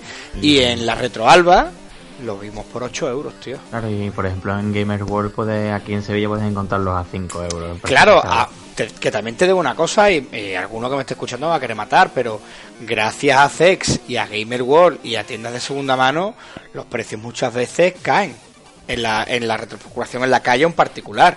Porque claro, si ahora Zex, que se ha metido en el tema de la Super Nintendo, Zex las está vendiendo a 50 pavos, pues claro, los que las tienen en sus casas no te pueden pedir como pedían hace unos años por una Super Nintendo que se han pedido fortunas por Super Nintendo que en algunos casos estaban tocaías. claro, pero eso también está pasando de que a mucha gente le parece que es lo contrario, que usted que está inflando muchos precios y en muchos casos es totalmente lo contrario. Claro. Dos soportes que han tardado un poquito más en llegar a la retroespeculación. Uno es la Dreamcast. La Dreamcast tardó un poquito más de la cuenta en llegar a la retroespeculación. ¿Por qué? bueno, un día anuncian que se está haciendo un crowdfunding para la saga Shenmue, automáticamente la consola sube el precio un 50% y al día siguiente un 60, un 70% el juego de Shenmue se dispara el precio también. Y por supuesto la Game Boy. La Game Boy te podías comprar una Game Boy Pocket entre 13 y 15 euros. Tenía un catálogo increíble, incluso había muchos títulos que ni habían llegado a España, que ya por fin, gracias a estos paquetes fantásticos que trae Iván o, Luis de 16 Visera, llegan muchos titulitos como en multizona, se podían jugar, se podían disfrutar y bueno, pasamos de mm, cartuchos de 3 euros a 7 euros a de repente esto se dispara y yo he visto ya gente pidiendo impunemente 50 euros por juego de Game Boy. El cartucho pelado. Sí, sí, el cartucho, pelado. efectivamente. Bueno, que eso dependiendo de qué, de qué cosas está empezando a subir, que parecía que no iban a, entrar dentro de este juego, ¿no? Dentro de la especulación masiva, dependiendo del catálogo de ciertas consolas, que parece que porque ahora que le está tocando trincas y, y a Game Boy, pero sin embargo, bajo mi punto de vista, creo que va a empezar a bajar en otros sistemas que no son tan famosos o no son tan buscados o codiciados, por ejemplo, como Mega Drive o Master System, que no son, en la gran mayoría de títulos, no son exageradamente altos los precios, ¿no? Yo estoy de acuerdo con Adrián. Yo creo, sinceramente, que va a llegar un, va a un punto de, que se va a invertir esto, va a un punto de inversión en que se va a invertir lo que, lo que está ocurriendo ahora. Sí, es que esto es una burbuja que, como se ha demostrado, las burbujas que llegan a puntos extremos explotan. Explotan, explotan. Bueno, a la vista está que eh, Nintendo saca la Mini NES, que un golpe en la mesa, es un éxito rotundo Mini NES. Eh, incluso los que la critican se la compran. La gente se da de tortas. Los, la critican y se la compran. Y ah, tiene un catálogo limitado, concreto, insisto, de ahí viene el título de, del artículo, porque todo el mundo tiene su once inicial en su selección de fútbol y con, con este recopilatorio de consola lo mismo. Todo el mundo tiene ese juego favorito que no está incluido ese que sí menos mal que ha venido y esa gran sorpresa de, ah, mira, no lo conocía, pero me alegro que esté aquí, ¿vale? O sea... Mm, Hombre, yo, te tengo que decir una cosa respecto a eso, y entiendo perfectamente lo que dices, ¿no? Que hay juegos que te faltan. Pero sí te digo una cosa, sí que es verdad que hay juegos que faltan, pero no sobran ningún juego. Es decir, Exacto. el caso de la Super NES Mini. Sí. Han elegido 21 títulos, uno que no venía nunca, vale, 20 títulos son los que... Vale. Esos 20 tenían que venir. Sí. O sea, dentro del top 50 sobre todo uno, ¿eh? Sobre todo uno, el Mario RPG. Mm, mm, gracias. Pero lo que, he visto gente que ha dicho, oye, pues me falta este, me falta esto. Vale, vale. Pero que los que están. Sí, sí, sí. Aceptar de pleno. A ver, aceptar de pleno. Es que el catálogo Super NES el catálogo Super NES. o sea, si, si, si, hubieran dicho si hubieran dicho vamos a hacerlo con, con 100 juegos, bueno, primero hubiera perdido el interés porque se hubiera puesto súper cara y, ya sabes lo que, lo que nos pedirían por 100 juegos. Pero sí que es verdad que los que vienen son buenos juegos. O sea, te la puede, es un acierto comprártela. Yo particularmente no, no, no, no apuesto por ella porque bueno, tengo una Super NES entonces no, no apostaría por lo que me da, que, de ahí que me llame la atención lo del tema del, de que convierta la salida a HDMI, la Retron 1 HD en la NES, que me parece genial, ojalá podamos ver algo así la Super NES de mañana. Es que daros cuenta del detalle que yo creo que Nintendo puede decir misa, pero hace un anuncio a los medios diciendo que ya Mini NES ha terminado, que Mini NES ya no hay más. Estas máquinas de HyperKin empiezan a venderse como churros, otras clónicas empiezan a venderse como churros. Dicen, mira, hemos hecho esta máquina que por 40 99,95 tiene esta cable HDMI si quieres y puedes ponerle el cartucho de 500 y tienes todo lo que tú quieras y más. Misteriosamente Nintendo... Oye, mira que vuelve a ver para 2018 remesa de minines. Que te digo una cosa, eso de, que lo saque a 1080 sobre todo, Paco. O sea, independientemente del resto, que puedas poner los, cartuchos clásicos, todo lo que tú quieras, que son pero que puedas convertirlo a los televisores actuales, que es el gran handicap de todas estas consolas, me parece un acierto sin cargarte la imagen. Y un cariñito a los puristas, porque si quieres guardar tu NES y ponerla en una tele de tu imagen, también coges y lo haces. Y puedes hacerlo. Tienes ambas opciones. Claro. Ambas opciones, porque te viene con los dos cableados. o sea que te, viene, te viene con ese punto. Mm, eh, finalmente, sí, lo que estábamos hablando, ¿no? Eh, hay muchos títulos en esos catálogos que yo no creo que que sobre ninguno, en todo caso creo que creo que faltan, ¿no?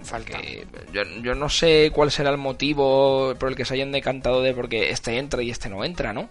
Pero ya que se hace la operación podía haber entrado alguno más, o bueno, o la visión que tuvo Neo Geo X de que más adelante podías comprar una tarjeta para aumentar la videojuegoteca del soporte. Aquí no, aquí ya la máquina se supone que viene capada. Viene cerrada y listo. A no ser que hagas un chanchullo de pirateo que han hecho muchos. Ya no es lo eso, pero ya no es lo, legal, ya no es lo que te, venden ellos. Pero fíjate que sería una buena táctica porque Mini NES ha generado a su alrededor mucho, incluso dentro de las medidas legales, de que se venden mandos arcade mandos arcade de palanca, botón americano, tal, eh, que los venden por Amazon para que tú lo pongas en tu. o, funciona por la Wii U o funciona con la Mini NES para jugar. Es muy bestial. Y hay otros mandos que le puedes comprar a la consola compatible con, con NES Mini. dices tú, bueno, este mando para qué lo va a usar, que lo ves en MediaMar o lo ves en. y otra joyaca Airbound. Airbound. Totalmente. Airbound. Yo, todo el mundo habla de Strange Things, la serie de Netflix que ha enamorado a todo el mundo con esa banda sonora con su toque Tangerine Dream. Y hablan de, de los Goonies, de Cuenta conmigo y de T. Señoras y señores, Mother, Airbound, de ahí viene Strange Things. Totalmente. De ahí viene. Este municipio donde se nota algo sobrenatural en el ambiente, este grupo de niños. Mm, a mí me parece una aventura definitiva que, que, bueno, que, me parece una pasada. Antaño para poder jugarla costaba Dios y ayuda y bueno, ya está aquí porque ha llegado. Eh, es una maravilla. Paco, uno de los que te dejaron fuera también es uno de mis juegos favoritos, Kino Dragon. Sí, además que tiene un toque, un toque rolero majestuoso. Ese mundillo de edad media fantástica en el que vas paso a paso por el mapa avanzando, espada de brujería, total, total, total. O sea, a mí también me, me cautivó. además era del que me elegía el guerrero, el fighter.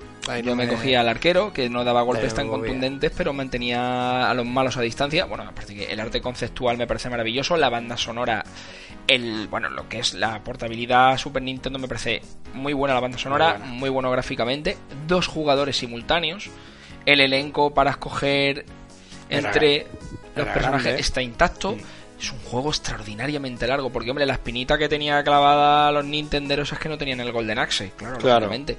Bueno, pero ahí tenían su, su juego de, de brujería. Hombre, y además te digo una cosa, este juego llegó pegando muy fuerte, o sea, de Kino Dragon yo es uno de los juegos que, que, todos los años, vamos, lo juego cada, cada cierto tiempo, tengo que pasármelo. Y larguísimo. larguísimo, me encanta. Muy largo. me encanta. De hecho, ¿dónde lo jugamos nosotros? ¿En la Retro Sevilla? En la Retro Sevilla del año pasado no la pasamos. Nos la pasamos. De hecho, yo jugué con vosotros. En la misma Retro, o sea, es que... Juego con vosotros un par de partidas. Es súper genial, No, no comprendo su su ausencia incluso es de los más deseados. Hay gente que intenta conseguir el cartucho japonés porque el PAL piden 300 euros. Bueno, y el juego con instrucciones y la caja llegó a leer que piden 700 euros. Si te digo la verdad, mm, mi consola favorita probablemente sea Super Nintendo. Porque claro, en, aquella, en la época, bueno, fue la que viví siendo chavalito, ¿no?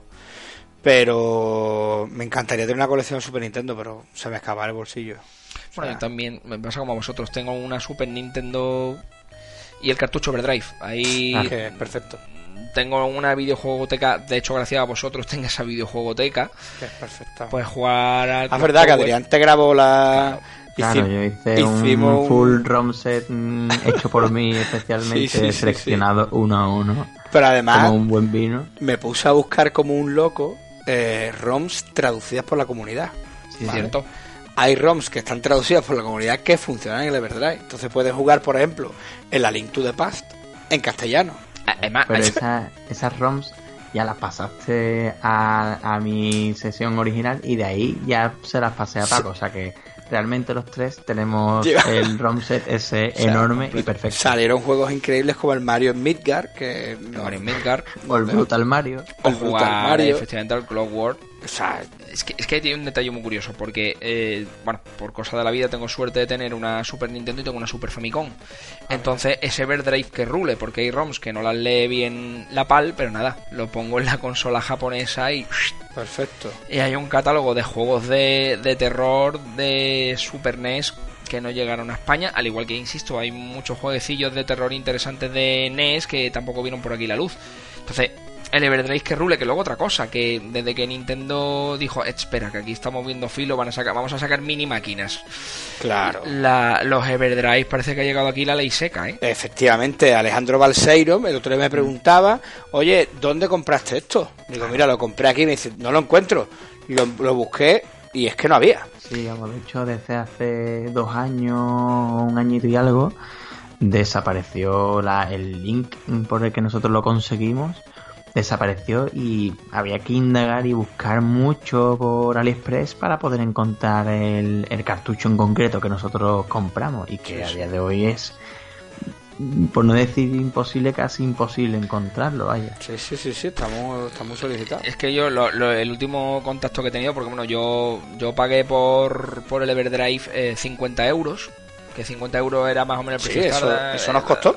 40, 50 euros. Hay más tipos de Everdrive. Sí, unos 44 euros creo que salió. Hay un tipo de Everdrive que estaba preparado para que pudiera jugar a juegos como el Mario Kart o el Star Fox, tal, porque iban con un chip concreto, el FX, pero bueno, se multiplicaba el precio y dice, mira, mira, no, para esto ya con el tiempo conseguir estos dos jueguecillos que me faltan. Claro pero de repente veo que el cartucho normal, que es el que nosotros tenemos, eh, cuesta la friolera de 150 euros si lo encuentras. Si lo encuentras, si lo encuentras, tú lo has dicho. Que además, Paco, aprovecho para eh, hablar de cajas retro, que tiene un Twitter espectacular y hace un trabajo espectacular. Y mira lo que nos compramos. Ah. Es una caja, la tengo en la mano, se la estoy diciendo a Paco, no lo podéis ver claramente, claro. Sí. Es una caja clon de las cajas de Super Nintendo, pero hecha para, super, para el Super Everdrive. Le haré una foto, la subiré a Twitter para que la vean, aunque creo que está por ahí.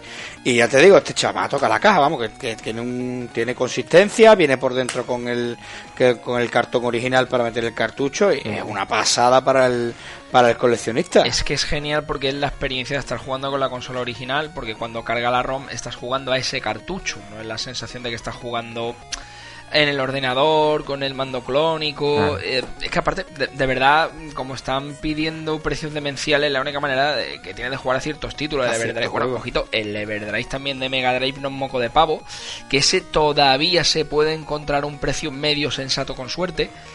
Los de Game Boy Efectivamente, los de Game Boy también ya de repente está llegando a la ley seca, que el de Game Boy... Bueno, hay una, una combinación espectacular, que es el Everdrive de Game Boy con una clónica china de Game Boy Color que se llama GB Boy Color. Sí, sí, la he visto, la he visto. Que es retroiluminada, que no te puedes creer lo bien que se ve. Es un segundo round a todos los juegos de Game Boy y tú dices, madre mía, aquí no me dejo los ojos. Pero admite cartucho la GB Boy Color. La GB Boy Color juegas a los de Game Boy, Game Boy Color y admite el Everdrive. Sí, o es que a, Adrián hace tiempo, no recuerdo cuánto hace. Sí, el año pasado creo, por mi cumpleaños. Le regalé una Game Boy Advance SP china. ¿vale? Que es ah, sí. muy brutal porque trae juegos, trae juegos instalados, ¿vale? Sí. Tiene la misma forma que la Game Boy Advance SP. la puede, la puedes eh, abrir, cerrar, jugar, está retroiluminada, se ve súper bien, pero no admite cartucho. Sí, Aunque tiene la entrada, ¿eh? Tiene la, entrada. perfecta como si fuera a funcionar, pero no, pero no lee los cartuchos. Pues mira, curiosamente, Adri, mi primo Juani, te mando un saludo, que pasa guapo, primo, te quiero, que mi primo me ha regalado una máquina recreativa por mi cumple el pasado fin de semana. Anda. Me duelen las muñecas de jugar, de verdad. pues tiene el, modelo posterior al tuyo, Adrián, y el suyo sí acepta cartucho. Madre mía. pero es más, eh, acepta el cartucho flash que tú me has enseñado que tienes en tu sí, sí, el problema es que no te aparece el nombre del juego, te aparecen como unos logaritmos raros. y entras en el juego de forma intuitiva y Dios sabe lo que sale. Pero mira, ya eso es. Además, e, este sistema era muy tosco y los juegos los tenías que instalar en orden, ¿vale? No valía con meterlos todos. Tenías que, el primero este, el segundo, que si después querías cambiar el primero tenías 15 juegos, tenías que borrar los 15. O sea, era. Bueno, también te digo una cosa: el encanto del Everdrive es eh, Sao o pizza, lo que tú prefieras, Litrona, Coca-Cola, lo que tú prefieras, los colegas y vamos a investigar. Por favor. porque, Mira hay un título, siempre se me olvida el nombre, voy a aprovechar hoy para dejarlo aquí grabado, que Adrián me lo ha recomendado mil veces. Me ha dicho que yo juega este juego narrativo, tío. Sí. En la Super NES. Ah, el, Radical Dreamers. Radical Dreamers se llama. Tío, mm, el juego son imágenes estáticas y los típicos juegos que, que, teníamos en los teníamos en, en, Astra y en Spectrum incluso en, en yo tuve alguno en PC que salía solamente texto la aventura original el cómo se llamaba este que también estuvo en Amiga hombre que era de, de un guerrero Ah, no, voy a recordar el nombre y, es que es muy famoso. Después lo buscas y lo Después te lo voy a buscar te voy a poner el nombre. Más aquí lo jugaba en casa del Sarva. Este juego que, que, estás hablando tiene una curiosidad bastante interesante, que es que realmente Radical Dreamers es eh, una está dentro de, la saga de Chrono Trigger. O sea, es un juego que es la precuela de Chrono Cross, del juego de PlayStation 1, y que está dentro de la saga de, de Chrono de, de Squaresoft. Pues chicos, muy curioso. ¿Sabéis que escribiendo este artículo me entró el gusanillo de poder conseguir un, un Mega CD? Pues estoy loco por tener un Mega CD es que el Mega CD tenía una particularidad. Bueno, ahora mismo también tendrá juegos a precio prohibitivo. Vamos a conseguirles Snatcher, niños. No, lo conseguimos mañana, ¿vale? Pero tiene una particularidad que en aquella época. Mm, no habían concebido el pirateo como tal y bueno, tanto en la Neo Geo CD como la, como la Mega CD de Sega, tú grabas un juego piratón y lo carga del tirón y aquí no ha pasado nada. Entonces tú imagínate que te puedas descargar ROM y jugar al Final Fight, que es el, otro gran ausente que incluye en esa lista de por qué no estás aquí de la mini Super NES. Bueno, es el caso que el juego de Super NES salía perdiendo porque todo el mundo estaba obsesionado con con las máquinas recreativas, con las placas y claro, bueno, pues el, el título de Super NES, el Final Fight, solo era para un player, no podía haber dos players coetáneos, como máximo había tres enemigos por pantalla. Eh, solo podías escoger a Hagar, el alcalde, y Cody, el, yerno del alcalde. Eh, una pena, Wii había sido sacrificado, este experto en artes marciales, tal. Entonces, tiempo después, no llegó a España, salió en Japón y en Estados Unidos Final Fight Wii, que efectivamente podías escoger a Wii, pero solo era para un único player también. Tuvimos que esperar un poquito para que efectivamente ya en, la Game Boy Advance ya podíamos escoger entre los tres personajes el nivel que había, ah, que había sido suprimido en Super Nintendo lo podíamos disfrutar en el Advance pero claro eh, lo que es la versión de Sega Mega CD este periférico que fue un poco desafortunado que bueno con muchas luces y sombras los juegos no se podían interactuar lo suficiente, pero tenía joyitas como el Mortal Kombat, el Sonic del Snatcher, de Kojima, o este, este Final Fight, que pues sí podían jugar dos jugadores coetáneamente, estaban todos los niveles.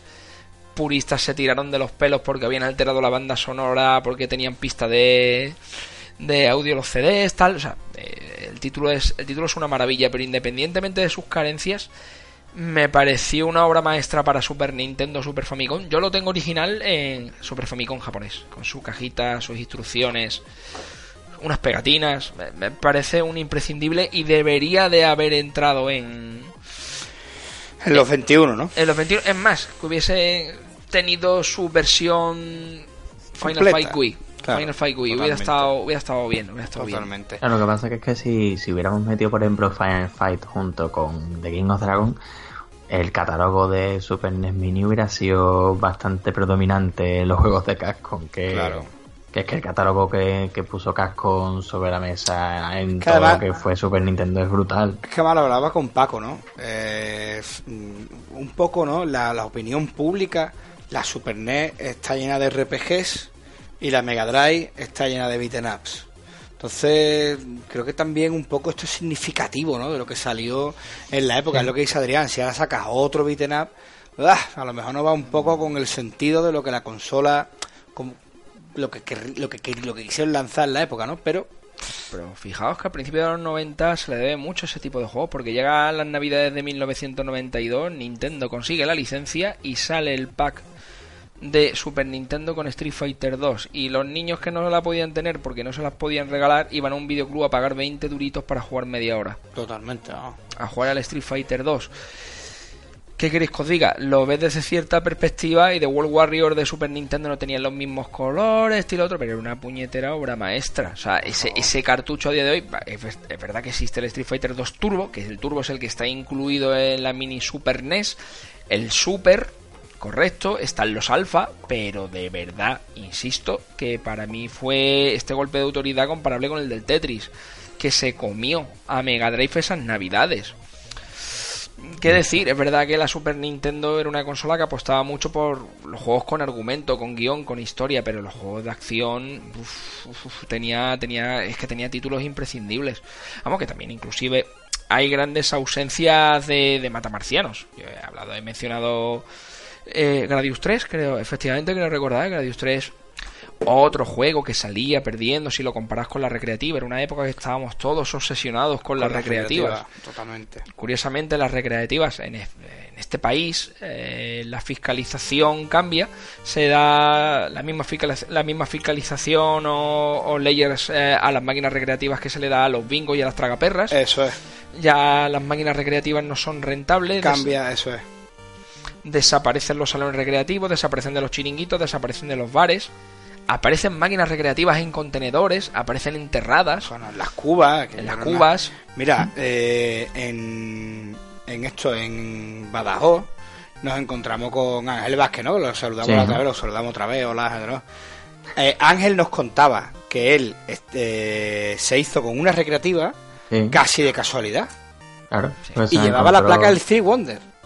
claro. que compra, compra la placa jamás de Three Wonder por ahí, ¿sabes? A ver cuánto te van a pedir por ella. Bueno, pues el dueño del, del salón. Estaba destrozando la mazazos.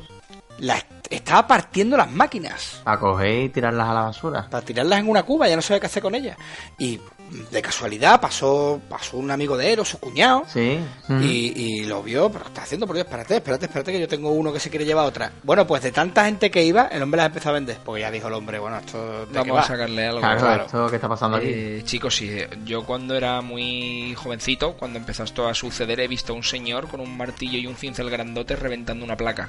Claro. Porque no le apetecía hacerlo bien, rompía la placa para pues, meter una nueva que más le daba, ¿sabes? Qué barbaridad. tener problemas para no tener historia, saber lo que han roto, saber lo que han destrozado. Estaban hablando de que habían encontrado en un vertedero una máquina recreativa de, del Star Ranger, habían encontrado, bueno, pero Paco, eso hace, también lo hemos hablado muchas veces, ¿no? El tema de las máquinas que nos tiraron nuestras madres o las propias cajas que nosotros hemos tirado. O sea, mm, eh, estamos viendo aquí la colección de juegos de Nintendo que tiene Adrián y con caja tiene dos. Mi, mi Play 1 mi Play 1 me la encontré en la basura no hace mucho. Que fui a tirar la basura, vi un mando de Play 1, tiré del mando, digo, ah, mira, si es una consola, y mira los cables, y tenían uno, incluso unos títulos de, de Play 1, porque bueno, mi yo mi catálogo de PS1 lo jugaba en la Play 2, porque fue la primera gran retrocompatible entre comillas.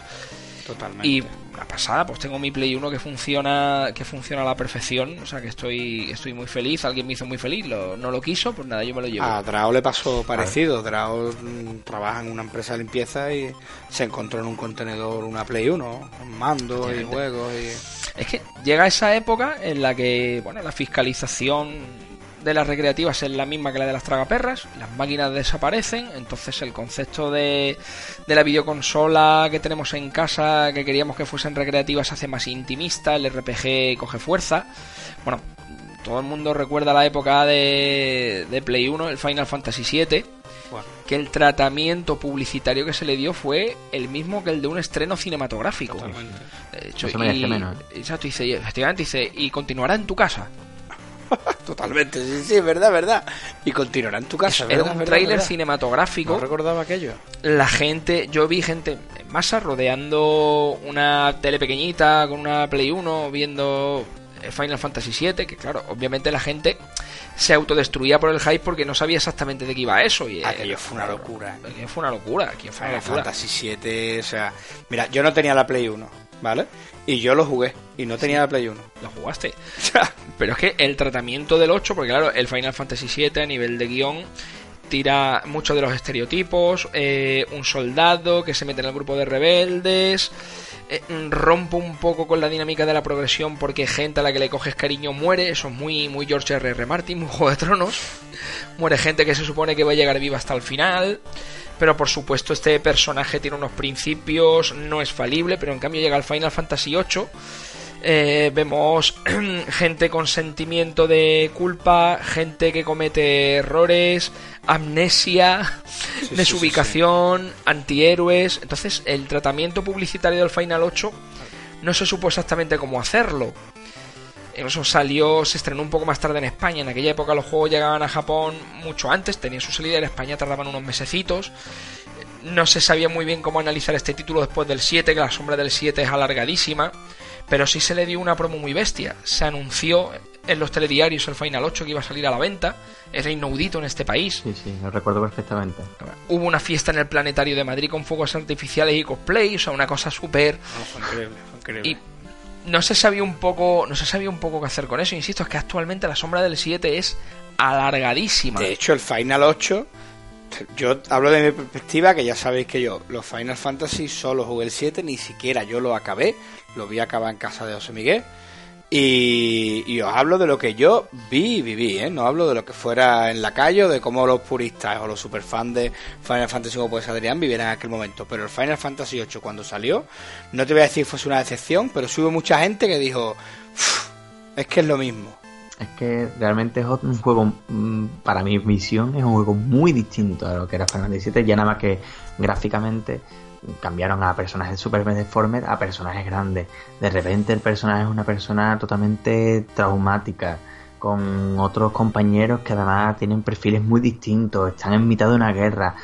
Eh, además no hay una sensación de guerra, es como parece como más un simulacro o un teatrillo. Entonces tiene una perspectiva muy distinta y a mí, por ejemplo, en mi caso cuando lo empecé me resultó raro, claro, porque el Final Fantasy VII es un juego que del tirón te, te mete ahí en una rebelión, que está con unos terroristas, tal. Entonces aquí esto como empieza como un poco más lento, ¿no? Sí que es verdad que el vídeo introductorio es de los vídeos más famosos que han salido en un videojuego porque esa cinemática que se ve ahí a Squall luchando contra Seifer es impresionante.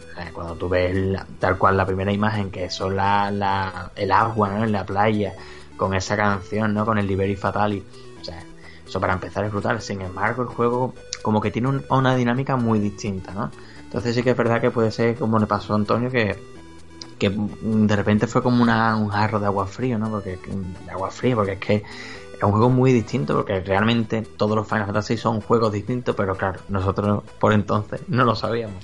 Es que pasan dos detalles. recordamos la intro, cómo este personaje está practicando, practica unas, practica unas catas de capoeira, ¿te acuerdas? Eh, efectivamente, en la intro vamos al protagonista haciendo catas de capoeira. ¿Te acuerdas lo que le ocurre cuando está haciendo las catas? Se equivoca, tiene que corregir ya te está hablando sobre el personaje.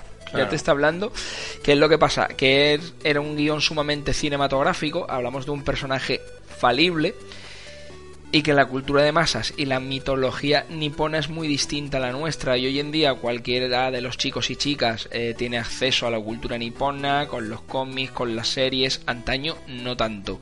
De hecho, esta estética que tiene retrofuturistas con puntos steampunk, la ropa, hoy en día es mucho más común. En aquella época chocó a mucha gente, chocó a muchísimas personas. Entonces, cuando se habla de brujería en Final Fantasy VIII, su concepto de brujería no tiene nada que ver con el nuestro, con el europeo. Entonces tú dices, ¿cómo clasificamos eh, este juego?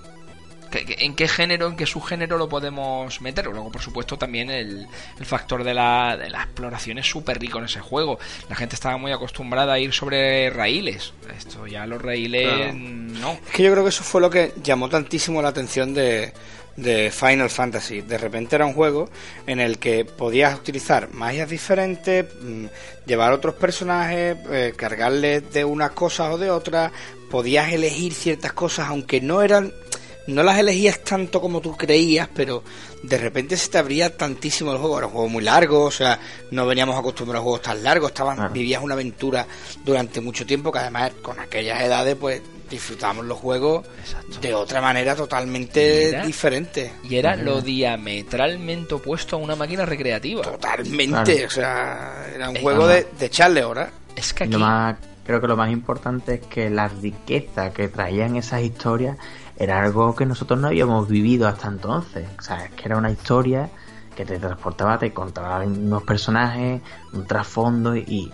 para nosotros, que como dice Paco, es totalmente lo contrario a lo que es un arcade. Un arcade es adelante, esto es una demo, echa cinco duros y vámonos para adelante, que aquí hay que matar o hay que disparar o hay que hacer o hay que saltar encima de los enemigos. Aquí no, aquí hay una historia, hay un motivo y hay un camino que puede ser más abierto o menos abierto, pero que hay un camino hacia hacer algo que puede ser lo bueno o lo malo, ¿no? Cómo se nota, Paco, que le hemos tocado Final Fantasy. ¿eh? ha, estado ahí, ha estado ahí medio que ¿eh? todo el tiempo llevamos de podcast, la horita y pico que llevamos. mira, mira cómo se ríe. Tocamos Final, Final Tocamos Final Fantasy, mira cómo. es, mi debilidad. Sí, es que nos ha notado. Es que supongo que cada, cada persona asocia una época de su vida a un sistema de juego y, como estuvo contando Adrián, le llegó al corazón la Play 1. Para mí la Play 1 fue una locura. Para mí la Play 1 fue una locura total y absoluta. Recuerdo Ray Racer, recuerdo Jungla de Cristal, la trilogía Battle Arena Toshinden, Tekken 1, Tekken 2, eh, los Final. A mí la que me llegó al corazón fue la Mega Drive, que otro día podemos hablar de los RPG que tenía Mega Drive, que tenía algunos que no eran especialmente su fuerte. Aquí Studios Toro es una maravilla. Aquí llegaron algunos. Eh, en el país del sol naciente hubo, hubo más, incluso, incluso en USA. Pero fijaos que efectivamente aquí las máquinas recreativas desaparecen, ya parece que la, la, obsesión que teníamos por la comparación odiosa de, pues que la versión que tengo en casa no se parece tanto. también se va, se va diluyendo, se va diluyendo. En Japón el salón recreativo continúa, donde se hace la vida social. Para ellos el concepto del videojuego en casa es algo intimista, es RPG puro y duro. El juego arcade en casa ha sido más obsesión nuestra parece ser, porque mientras que para el Nippon el Final Fight en casa era una anécdota muy divertida, para nosotros era todo. Para nosotros tener un Final Fight en casa, un Street Fighter 2 era absolutamente todo. Pero es que incluso, Paco, te remontas a otros sistemas más antiguos y ya he hablado antes de ese juego, el Renegade y el Target Renegade. O sea, madre mía, que, que Es verdad que eran juegos más inmediatos. Te sentabas y jugabas. Plaf. Ahora Adrián comentaba hoy que ha jugado el Dynamite Dax. Sí. Si es que es genial. Es un juego de. Pero es sentarte y pegar. No sabes por qué ese pato con cara de chungo tiene eso en las manos. que está borracho. Totalmente. No sabes por qué la va a liar como la va a liar, pero oye. Vámonos, acción y fuera. Eh, hablábamos eh, días atrás de Witcher 3, ¿no? Adrián le está pegando fuerte, yo le temo a meterle mano porque voy corto de tiempo y demás y hay tengo una lista de super infinita de juegos que quiero jugarme y si te digo la verdad, me apetece jugarlo, pero no me apetece enfrascarme 200 horas. Que, ese juego las merece. Y si no se las vas a echar, yo, yo soy el pensamiento que si no le vas a poder dedicar el tiempo, tío, coge otro, otro título y cuando pueda se la echa. Adrián lleva no sé si son 90 horas o... Yo llevo a a día de hoy llevo 80 horas y he avanzado un poquito en la historia y mm, he avanzado un poquito y cuando digo un poquito y es porque me he obligado a avanzar un poquito porque podría echarle otras 20 o 30 horas antes de volver a pegar otro pasito adelante. Pero lo que me refiero es que creo que, no voy a terminar el juego antes de que termine el año, vaya. Pues posiblemente, pero lo que me refiero es que ese concepto de videojuego es brutal. Es como leer tu libro de 1500 páginas. O sea, el que le gusta leer lo va a disfrutar, Paco. O sea, a mí la lectura me gusta, pero me gusta más la novela gráfica. Tú me das una novela gráfica, la que hemos visto antes de la cúpula de los cracks, que es genial, me la he devorado en una tarde. He visto un relato, otro, otro. A mí me gusta mucho el relato corto. Y curiosamente, mira, se me rompió el móvil el otro día, tuve que ir a sacar un móvil nuevo. He pasado de tener, no sé, un giga de memoria a 32 gigas, entonces te puedes descargar un poco los juegos gratis. Y descubro un juego que es trata sobre relatos de Lovecraft donde tú puedes interactuar. Es como un elige tu propia aventura, ¿vale? Sí, sí. Supongo que el planteamiento es el siguiente. Este tipo de juegos que, que te enamoran tarde o temprano en un móvil, en una tablet, podrás simular la, la tirada de los dados y, y podrás satisfacer absolutamente todo. ¿Tú te imaginas que tarde o temprano juegues con Monkey Island en tu móvil? Paco, por favor, yo juego a Monkey Island en mi móvil. Ay, Dios mío, estoy totalmente desactualizado, tío. Bueno, y lo, que acabas de decir juegos de esa, de esa guisa, sí. de tirar los dados y demás. ¿Tú te acuerdas de Lobo Solitario? Lobo Solitario. Bueno, pues Lobo Solitario hay una aplicación en Android para jugar a Lobo Solitario a todos los libros y vas tirando los dados. Pero es que te muestra el mapa y, es una auténtica pasada. Y en este caso, te lo voy a enseñar aquí para que tú te quedes tranquilo y veas que no te estoy engañando. Sí. Aquí tengo mi teléfono, ¿vale? Y en este caso Estás viendo el Jonky Island, que es una, una adaptación gamberra. adaptación gamberra, muy gamberra, que se ha hecho de Monkey Island, pero que lo tienes completamente funcional y, bueno, si este funciona, funciona el, el original. O sea, sí, sí, total. Paco, esto es una maravilla. O sea, Tienes que meterte en el juego de los teléfonos porque hicimos un artículo de más en, el blog sobre los juegos en smartphone y escúchame, yo creo que el smartphone ofrece unas posibilidades brutales y lo que has dicho los libros juegos es que te los puedes traer todos aquí. Entonces, a lo que me refiero, que es por donde, por donde ibas, ¿no? Mm. Eh, puedes perfectamente disfrutar de un, un juego tanto como lo haces con una novela o con un relato corto. Por eso yo creo que los japoneses cuando sacaron el RPG y lo vieron como tú dices, algo muy intimista, es que efectivamente es así. Son juegos que te, que te sumergen y te abrazan completamente y lo que hacen es que tú te, te involucres en el juego y le eches pues eso, 200 horas. es que el, el mercado nipón es súper curioso porque tiene público absolutamente para todo. Eh, Iván de Todo Game Boy me regaló un juego por mi cumpleaños, hará dos cumpleaños o por ahí, que es un simulador de bodas, que bueno, obviamente es intraducible, no sabemos cómo se llama, pero es un simulador de boda donde vas con tus amigas a comprar cosas para la boda, luego tienes que lanzar el ramo y a ver quién lo coge, ¿sabéis? sí, sí, sí, o sea, eh, realmente son juegos que aquí eh, actualmente no tendrían un público, en aquella época menos todavía. Eh, el catálogo de, de Saturn japonés es demencialmente bueno porque era una consola que estaba pensada para los juegos de, de, pelea 2D, pero bueno, Sony apareció con su PlayStation para los gráficos poligonales. Tuvieron que darse un poquito de prisa en Saturn, se le nota mucho lo que son los dientes de sierra. Tiene buenas adaptaciones, por ejemplo, todo el mundo habla de Ray Racer que no se le notan los dientes de sierra y tiene 16 coches en pistas, pero ojito, que Daytona USA se le notan los dientes de sierra, sí, pero con fluidez son 45 coches en pista, ¿eh? que eso no es moco y no se ralentiza. Es un, juegazo y no, no, no se ralentiza, es una pasada. Por eso que el catálogo PAL de Saturn era muy justo, llegaban cosas buenas muy tarde pero el japonés, de verdad, hay juegos de pelea. El World Heroes, por ejemplo, es una muy digna adaptación que obviamente, bueno, vale, tuve la NGO A, la NGO de cartucho y sí, estamos hablando de una monstruosidad. Eso sí que era un recreativo en casa. Pero las versiones de, de Saturn eran muy dignas, eran muy dignas del juego 2D. Yo lo ya, ya, por ejemplo, muchos juegos de SNK se, se pusieron se pusieron a, aportarlos y demás, y, otras versiones de recreativa, por ejemplo, como del Tower of Doom, ah. de Shadow Over Midstars y demás, que ya son conversiones de recreativa que son, si no iguales, muy muy similares a mm, Pixel Perfect. Pixel, Pixel Perfect. Bueno, yo recuerdo ya que nos gusta la Super Nintendo y tal. Recuerdo un día que un amigo se compra la 32X, bueno, tenía la 32X, la Mega Drive, el Mega CD, lo tenía todo, lo tenía todo, todo, y a la nada salió la Saturn. Vale, bien, sabe bien.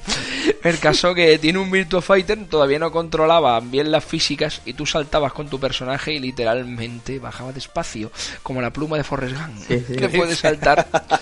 Jugábamos a uno de Fórmula 1 que la música empezaba mucho más tarde y el sonido del motor era estruendoso, era un horror pero por supuesto el juego estrella de 32X era el Doom 32X.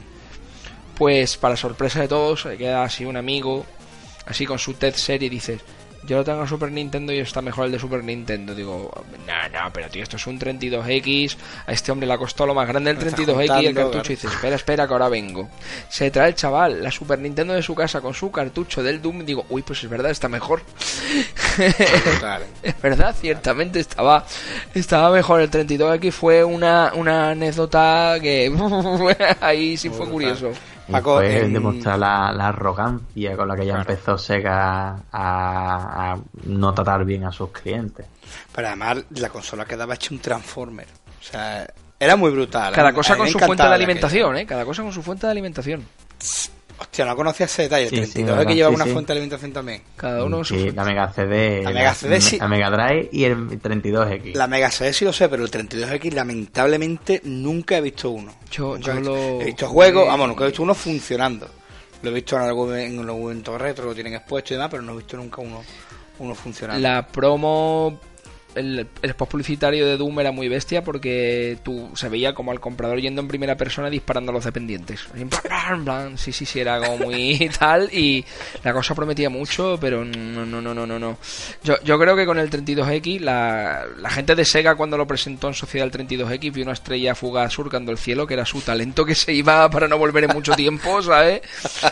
Porque de verdad Super Nintendo estaba sabiendo, sabía cómo estirar, incluso sacaron un, un vídeo VHS que regalaban en hobby consolas que Super Nintendo estuvo batallando todavía con Play 1 y con Saturn. A mí me llama mucho la atención. Super Nintendo seguía batallando. Sobre Doom me llama mucho la atención, Paco, que ya lo habíamos jugado nosotros en PC, tuvimos el Doom 2, tuvimos el. Y entonces salió en la Play 1. O sea, y ya, y ya llevábamos muchísimo tiempo jugándolo si el secreto era que todo el mundo quería jugar a juegos de acción en primera persona, pero Play 1 no, no, no podía todavía. Pero además... No podía todavía. Fíjate la cosa que, siempre ha pasado un poco a los que jugábamos en PC, sobre todo en aquella época. Llegaban los juegos un poco antes o llegaban mejor. hay, hay muchos muchos juegos que no, el Street Fighter 2 por ejemplo no, o el Altered Beast en PC, yo lo jugué en PC, me encantó, pero bueno, sí que es verdad que ver las versiones hoy en día las comparado tienen color, me encantaba, ah. bueno, pues porque, porque, me encantan los juegos, ¿no? Pero hoy en día las comparas y hostia, eh, ten cuidado que no es lo que tú creías que era.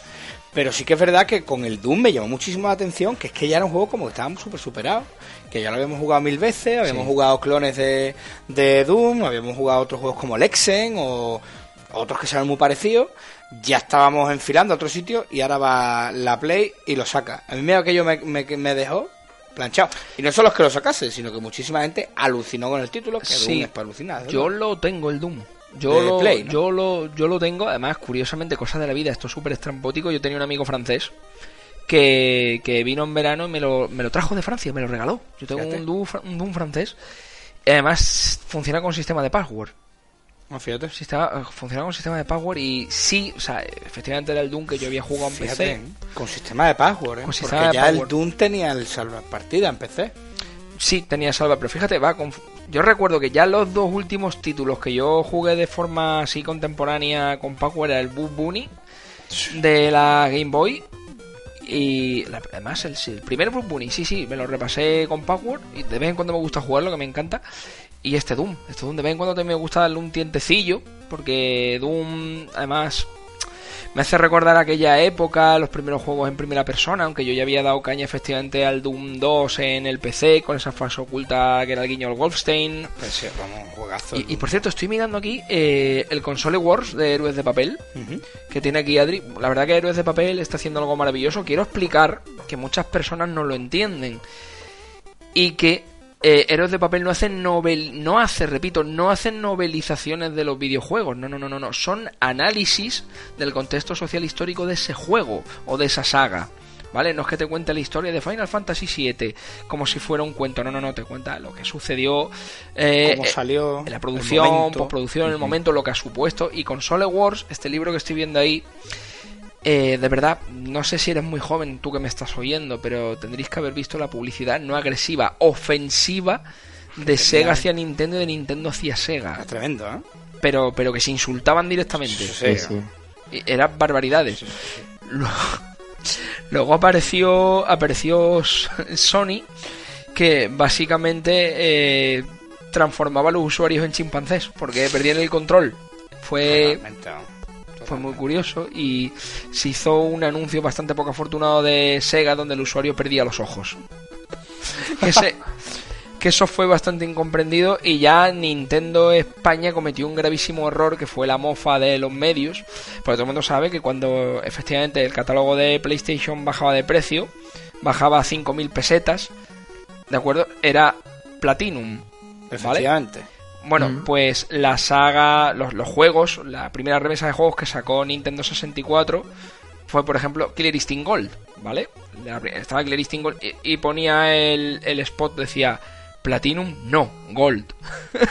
y dijeron, dijeron, señores, que el Platinum es mineral más valioso que el oro, me vais a perdonar tal. Eso fue una patochada de Nintendo. Que se nos va, claro, Y por cierto, de verdad, si alguna vez tenéis oportunidad de jugar al arca de Killer Instinct 1 o 2, jugadla, por favor, que muy bonito, muy bonito, muy bonito. Paco, recuperando algunas otras entradas que, hemos tenido en, la, en el blog esta, muy bien. esta semana, bueno, esto, esta quincena, hemos tocado un juego que hemos hablado antes, Comic Stone, en Mega Drive. Que, mm, bueno, si bien nos trae la historia de, Sketch Turner, que se ve de, pronto eh, dentro de su propio cómic luchando contra los propios villanos que la, que él, que él estaba creando y este, cuenta la historia de Comizón, él se ve dentro metido siendo el protagonista. Eh, este juego marcó, también fue un juegazo que apareció en un momento que, aunque ya era tardío, porque acuérdate que esto cuando salió, la Play 1 estaba ya en la calle, o sea que, hablamos que es, un, una pelea bastante, bastante dura, pero sin embargo esto apretó la consola de, de Sega hasta dio todo lo que podía de la potencia. vamos, el máximo. Además, el juego es alucinante. Detalle curioso. Eh, a ver, eh, tiene algo en común con la película Creep Show, guionizada por Stephen King y dirigida por George Romero. ¿vale? Todo el mundo recuerda sobre todo la historia de eso, el Día del Padre y quiero mi tarta Bedelia. Pues eh, tanto los creativos efectivamente de Comic Zone como George Romero crea una cuarta pared sobre la cuarta pared. Es decir, hay un cómic dentro de un producto audiovisual. En uno es una película, otro es un videojuego. Rompen ambas la cuarta pared, después la siguiente cuarta pared para que tú interactúes. es, muy, es muy curioso.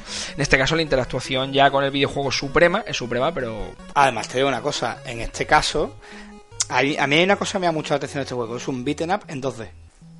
a, mí, a mí en concreto lo que me llama mucho la atención de este juego es que los movimientos son muy buenos, los personajes son súper grandes, el color está usado de una manera excepcional. que es color de cómic. Y que, y que además tiene una dificultad bastante dura aunque tiene una duración que no es excesiva, pero que no te deja de impresionar nunca. Pero te digo una cosa, cada hoja tiene varios caminos alternativos. Cómo se mueve por las viñetas el personaje. Claro, pero además te va ofreciendo varios caminos que no te crean cuando ya te... Oye, yo para completar juegos recuerdo que tiraba por un camino concreto que créeme que he intentado tirar por otros caminos y no me ha ido muy bien. he preferido tirar por los caminos que ya conocía. Cuando cambia hay puzzles nuevos, hay enemigos, bueno, no enemigos nuevos porque es, escaso en enemigos, pero porque son todos los enemigos son personajes, todos tienen nombre, ¿vale? Ah. Todos tienen nombre propio, o sea, todos son villanos de la, de la historia que está creando eh, Turner pero mm, si te aparecen en otro orden o te aparecen juntos, te aparecen de dos en dos, pero claro, es que te cambia el juego. Entonces sí, es cierto que si te lo sabes y tienes habilidad es corto, pero también es cierto que si tiras por los caminos alternativos, los quieres ver enteros, oye, no es tan corto. Y escúchame, al juego hay que echarle bemoles hay que echarle tiempo porque es un juego que no se pasa uno en un ratillo. Y tiene paciencia, ¿eh? pues llega al final y que te maten. Además, el rango estético del juego pertenece a un momento porque llegan unos años que hay una contracultura en los cómics. Ya la gente está un poquito cansada, entre comillas, de, de las capas y los antifaces clásicos.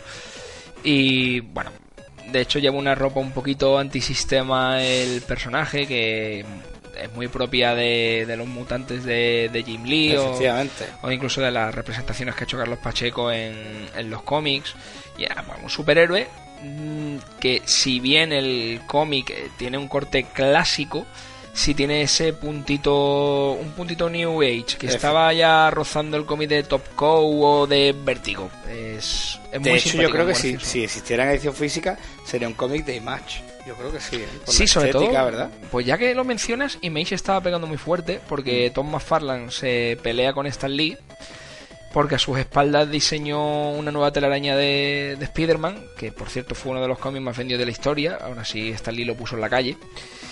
Y bueno, pues Tom McFarlane se lleva muchos dibujantes, muchos creativos y monta el sello Image. Y pues, sí, obviamente, ha, bebido, ha bebido de, esa fuente. además ves el colorido, que es muy típico de los cómics de Image, eran, tenían muchas luces, colores muy fuertes, mucho burdeo, mucho... Y lo ves perfectamente. Además, los, los protagonistas, que es por donde voy, eran muy eh, se movían en la New Age como tú has dicho no eran rockerillos eran surferos habitantes californianos. Bueno después estaba Striker y toda esta gente pero o Maul que es uno de mis personajes favoritos de, del cómic como tal que vamos, me parece brutal un personaje brutal pero bueno a lo que me refiero ese aire de gamberrillo la coleta verdad las gafas de sol pantalón corto es un personaje que dice soy un héroe ya veremos entre comillas porque de momento puedo hacer esto. Puedo, hacer esto y honestamente no, me apetece ponerme unas mallas. Totalmente, totalmente. El juego es... Ah, yo me lo he pasado muy bien jugándolo y además creo que, es uno de los grandes juegos del... Porque pasó sin pena ni gloria entre comillas, ¿eh? Los jugadores, a los jugadores nos gusta mucho, pero lo hemos conocido después. Un problema. Cuando salió no fue, de hecho, se quiso hacer un juego para la Saturn. se, quiso hacer uno en 3D para la Saturn. Por ahí hay screenshot y hay algún vídeo del juego. Y oye, es muy curioso, es bastante. Lo ves y dices tú, mira qué bien, pero debido al escaso nivel de venta, bueno, la Saturn además estaba ya flaqueando, pero debido al escaso nivel de venta que tuvo este, que les costó lo más grande, que el juego además no falla por ningún lado, en el buen sentido de la palabra, ¿no? Un juego bastante redondo, bien hecho. Sí. Vieron que no tiró, entonces decidieron abandonar la saga, pero eh, es un juego que promete, o sea, Ya te digo, cuando lo estaba viendo analizándolo para el blog, no me, no vi que había un detalle que se me había escapado y era que era un beaten up en 12. O sea, y es algo que choca propiamente una idea con la otra. Se nos estaba dirigiendo al polígono, se nos dirigía a todos de cabeza al polígono. Yo siempre pregunto una cosa, y lo digo con todo el respeto, ¿qué ha envejecido peor, Tekken 1 o Street Fighter 2? o Monkey Island. O sea, por favor, el polígono envejeció muchísimo peor que el pixel. De hecho, nosotros vemos ahora el polígono, es más, insisto, tú coges una Play 1, la pones en una tele ah. LED. Hombre, es mucho peor que pincharle una Super Nintendo. Sí, sí, sí, se ve peor. Que lo que ocurre es que la fiebre por el polígono en, aquella época fue que, la gente quería ver eso en 3D. Por eso, por ejemplo, salió el Virtual Racing, el Virtual Fighter, que son juegos que a nivel visual, que son juegos que incluso en su día eran juegos muy pobres, pero que a la gente le impresionaba porque era totalmente ajeno a, a, lo que era el píxel en sí, ¿no? Tenía una profundidad, dos personajes se podían mover en otros ángulos distintos.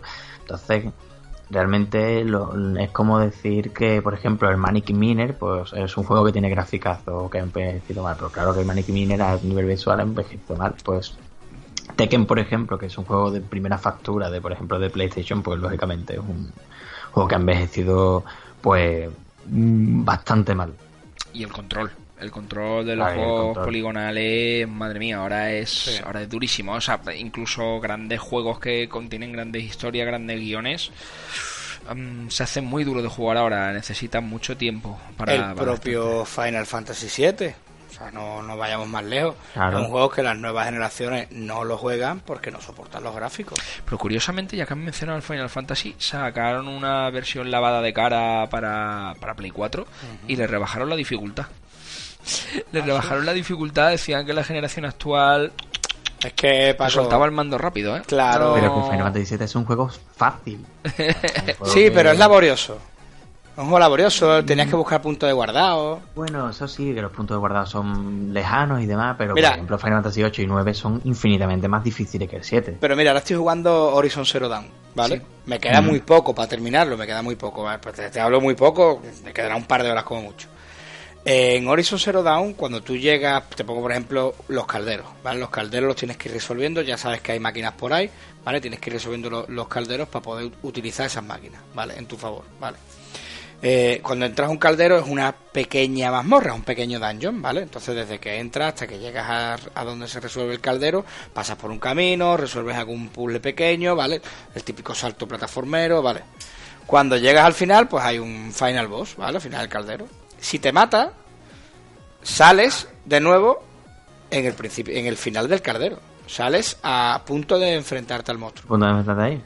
Claro, entonces el punto de guardar es automático. Entonces va guardando casi online, casi en, el Final 13, por ejemplo, pasaba de que en los bosses estaban posicionados muy concretamente en sitios, te enfrentabas a él y si te mataban, pues aparecías justamente en la zona, al principio de esa zona. O sea, no vamos, no vamos a coger y castigarte. Lo único que vamos a hacer es que puedas volver a intentarlo y punto, sin ningún tipo de, castigo, ¿no? Claro. Pierde hasta la. Sí, pierde, parte de la magia de que tienes que coger y dar el máximo de ti en cada momento, ¿no? En, incluso hasta en, en, monstruos básicos o en, luchas básicas, ¿no? En Final Fantasy VII, cuando llegabas a Sephiroth, si te matabas, creo recordar que tenías que hacer otra vez laberinto.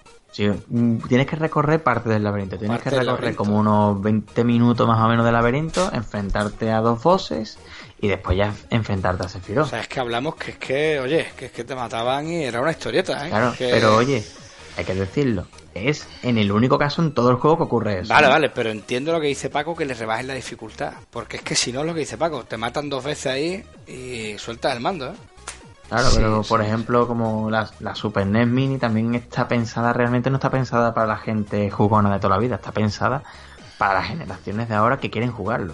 Claro. O sea, realmente al final están condicionando todo el videojuego para que el público actual, que es un público más casual o, o que no quiere complicarse tanto, tenga accesibilidad a ese tipo de juegos, ¿no? Perdiendo en muchos casos gran parte de la esencia se hace curioso cuando hablan de los grados de dificultad que va asociado con el tiempo también, ¿no? Eh, el otro día digo, voy a jugar a, Resident, a Resident 4 de, de la GameCube. El, el, control al principio se me hizo durillo. Una vez ya le coges la dinámica, juegas, tal. Y tuve una conversación, bueno, efectivamente con Speedy, que estuvimos hablando por teléfono. Y me dice, Paco, tío, intenta echarle un tiento al Capitán Sevilla. Cojo, pongo, pongo el ordenador 8 bits, me pongo con el Capitán Sevilla y el joystick, digo, madre mía. claro, es que ya nada más empezar, nada más empezar es muerte asegurada. Es muerte asegurada.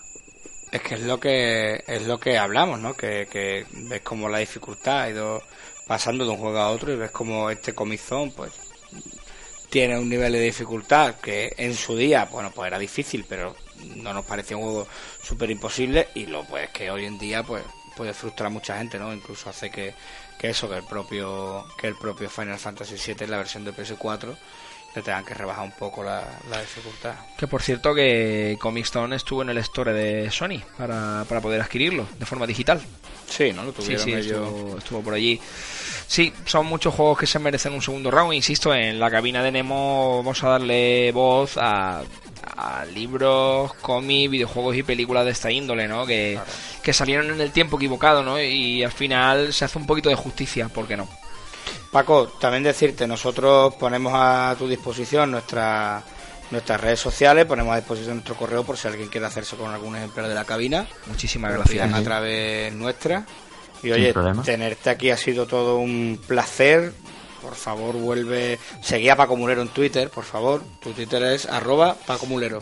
Pues bueno, ahora mismo sobre todo el que está llevando el tema de del Twitter es arroba la cabina de Nemo. La cabina de Nemo. Arroba la cabina de Nemo. También está en Facebook. también está en Facebook. No, insisto, yo, yo soy muy amiguero, yo no tengo problema. Eh, Paco Mulero, Paco con K, me buscáis, se agrega la amistad y normalmente yo solo utilizo el Facebook para cosas relacionadas con la cultura, no pongo mis pies en la playa. O sea que ahí que esté todo el mundo tranquilo, ¿vale? Sois bienvenidos. Pues lo dicho Paco, bueno, a nosotros como siempre nos podéis seguir en las redes sociales que, que, tenemos. habituales. Sí. En Facebook como de página OBL, en Twitter también como de página OBL, arroba Iberia Cero, arroba Anton, bueno, arroba Cabeza Freeman. Cabeza bajo Freeman y lo dicho, que tengáis buenos días, buenas tardes o buenas noches, lo que sea. Y bueno, y en breve pues seguiréis teniendo noticias nuestras, la cabina de Nemo y de Pasis Now, porque bueno, esto es Sevilla y aquí vamos a seguir haciendo cosas. Aquí Madera, aquí Madera y vamos a aprovechar esos reductos culturales como las tiendas de cómics. Vamos a aprovechar para hacer charlas y muchas cosas que bueno, voy a comprometer a The Passis Now porque ahí en Dos Hermanas hay muchos chicos que tienen muchas ganas de que Passis Now les dé una charla, una masterclass sobre el videojuego. Así que estáis comprometidos, chicos. Nosotros, Paco, igual que en la cabina, te seguimos como director en todas las aventuras que tú nos quieras meter. Perfecto, Estamos dispuestos, a, dispuestos a, echar un coin. A llevar nuestros cinco duritos. Paco, muchísimas gracias por todo. y lo dicho, nos vemos en, en el siguiente podcast. A darle duro. Hasta ahora.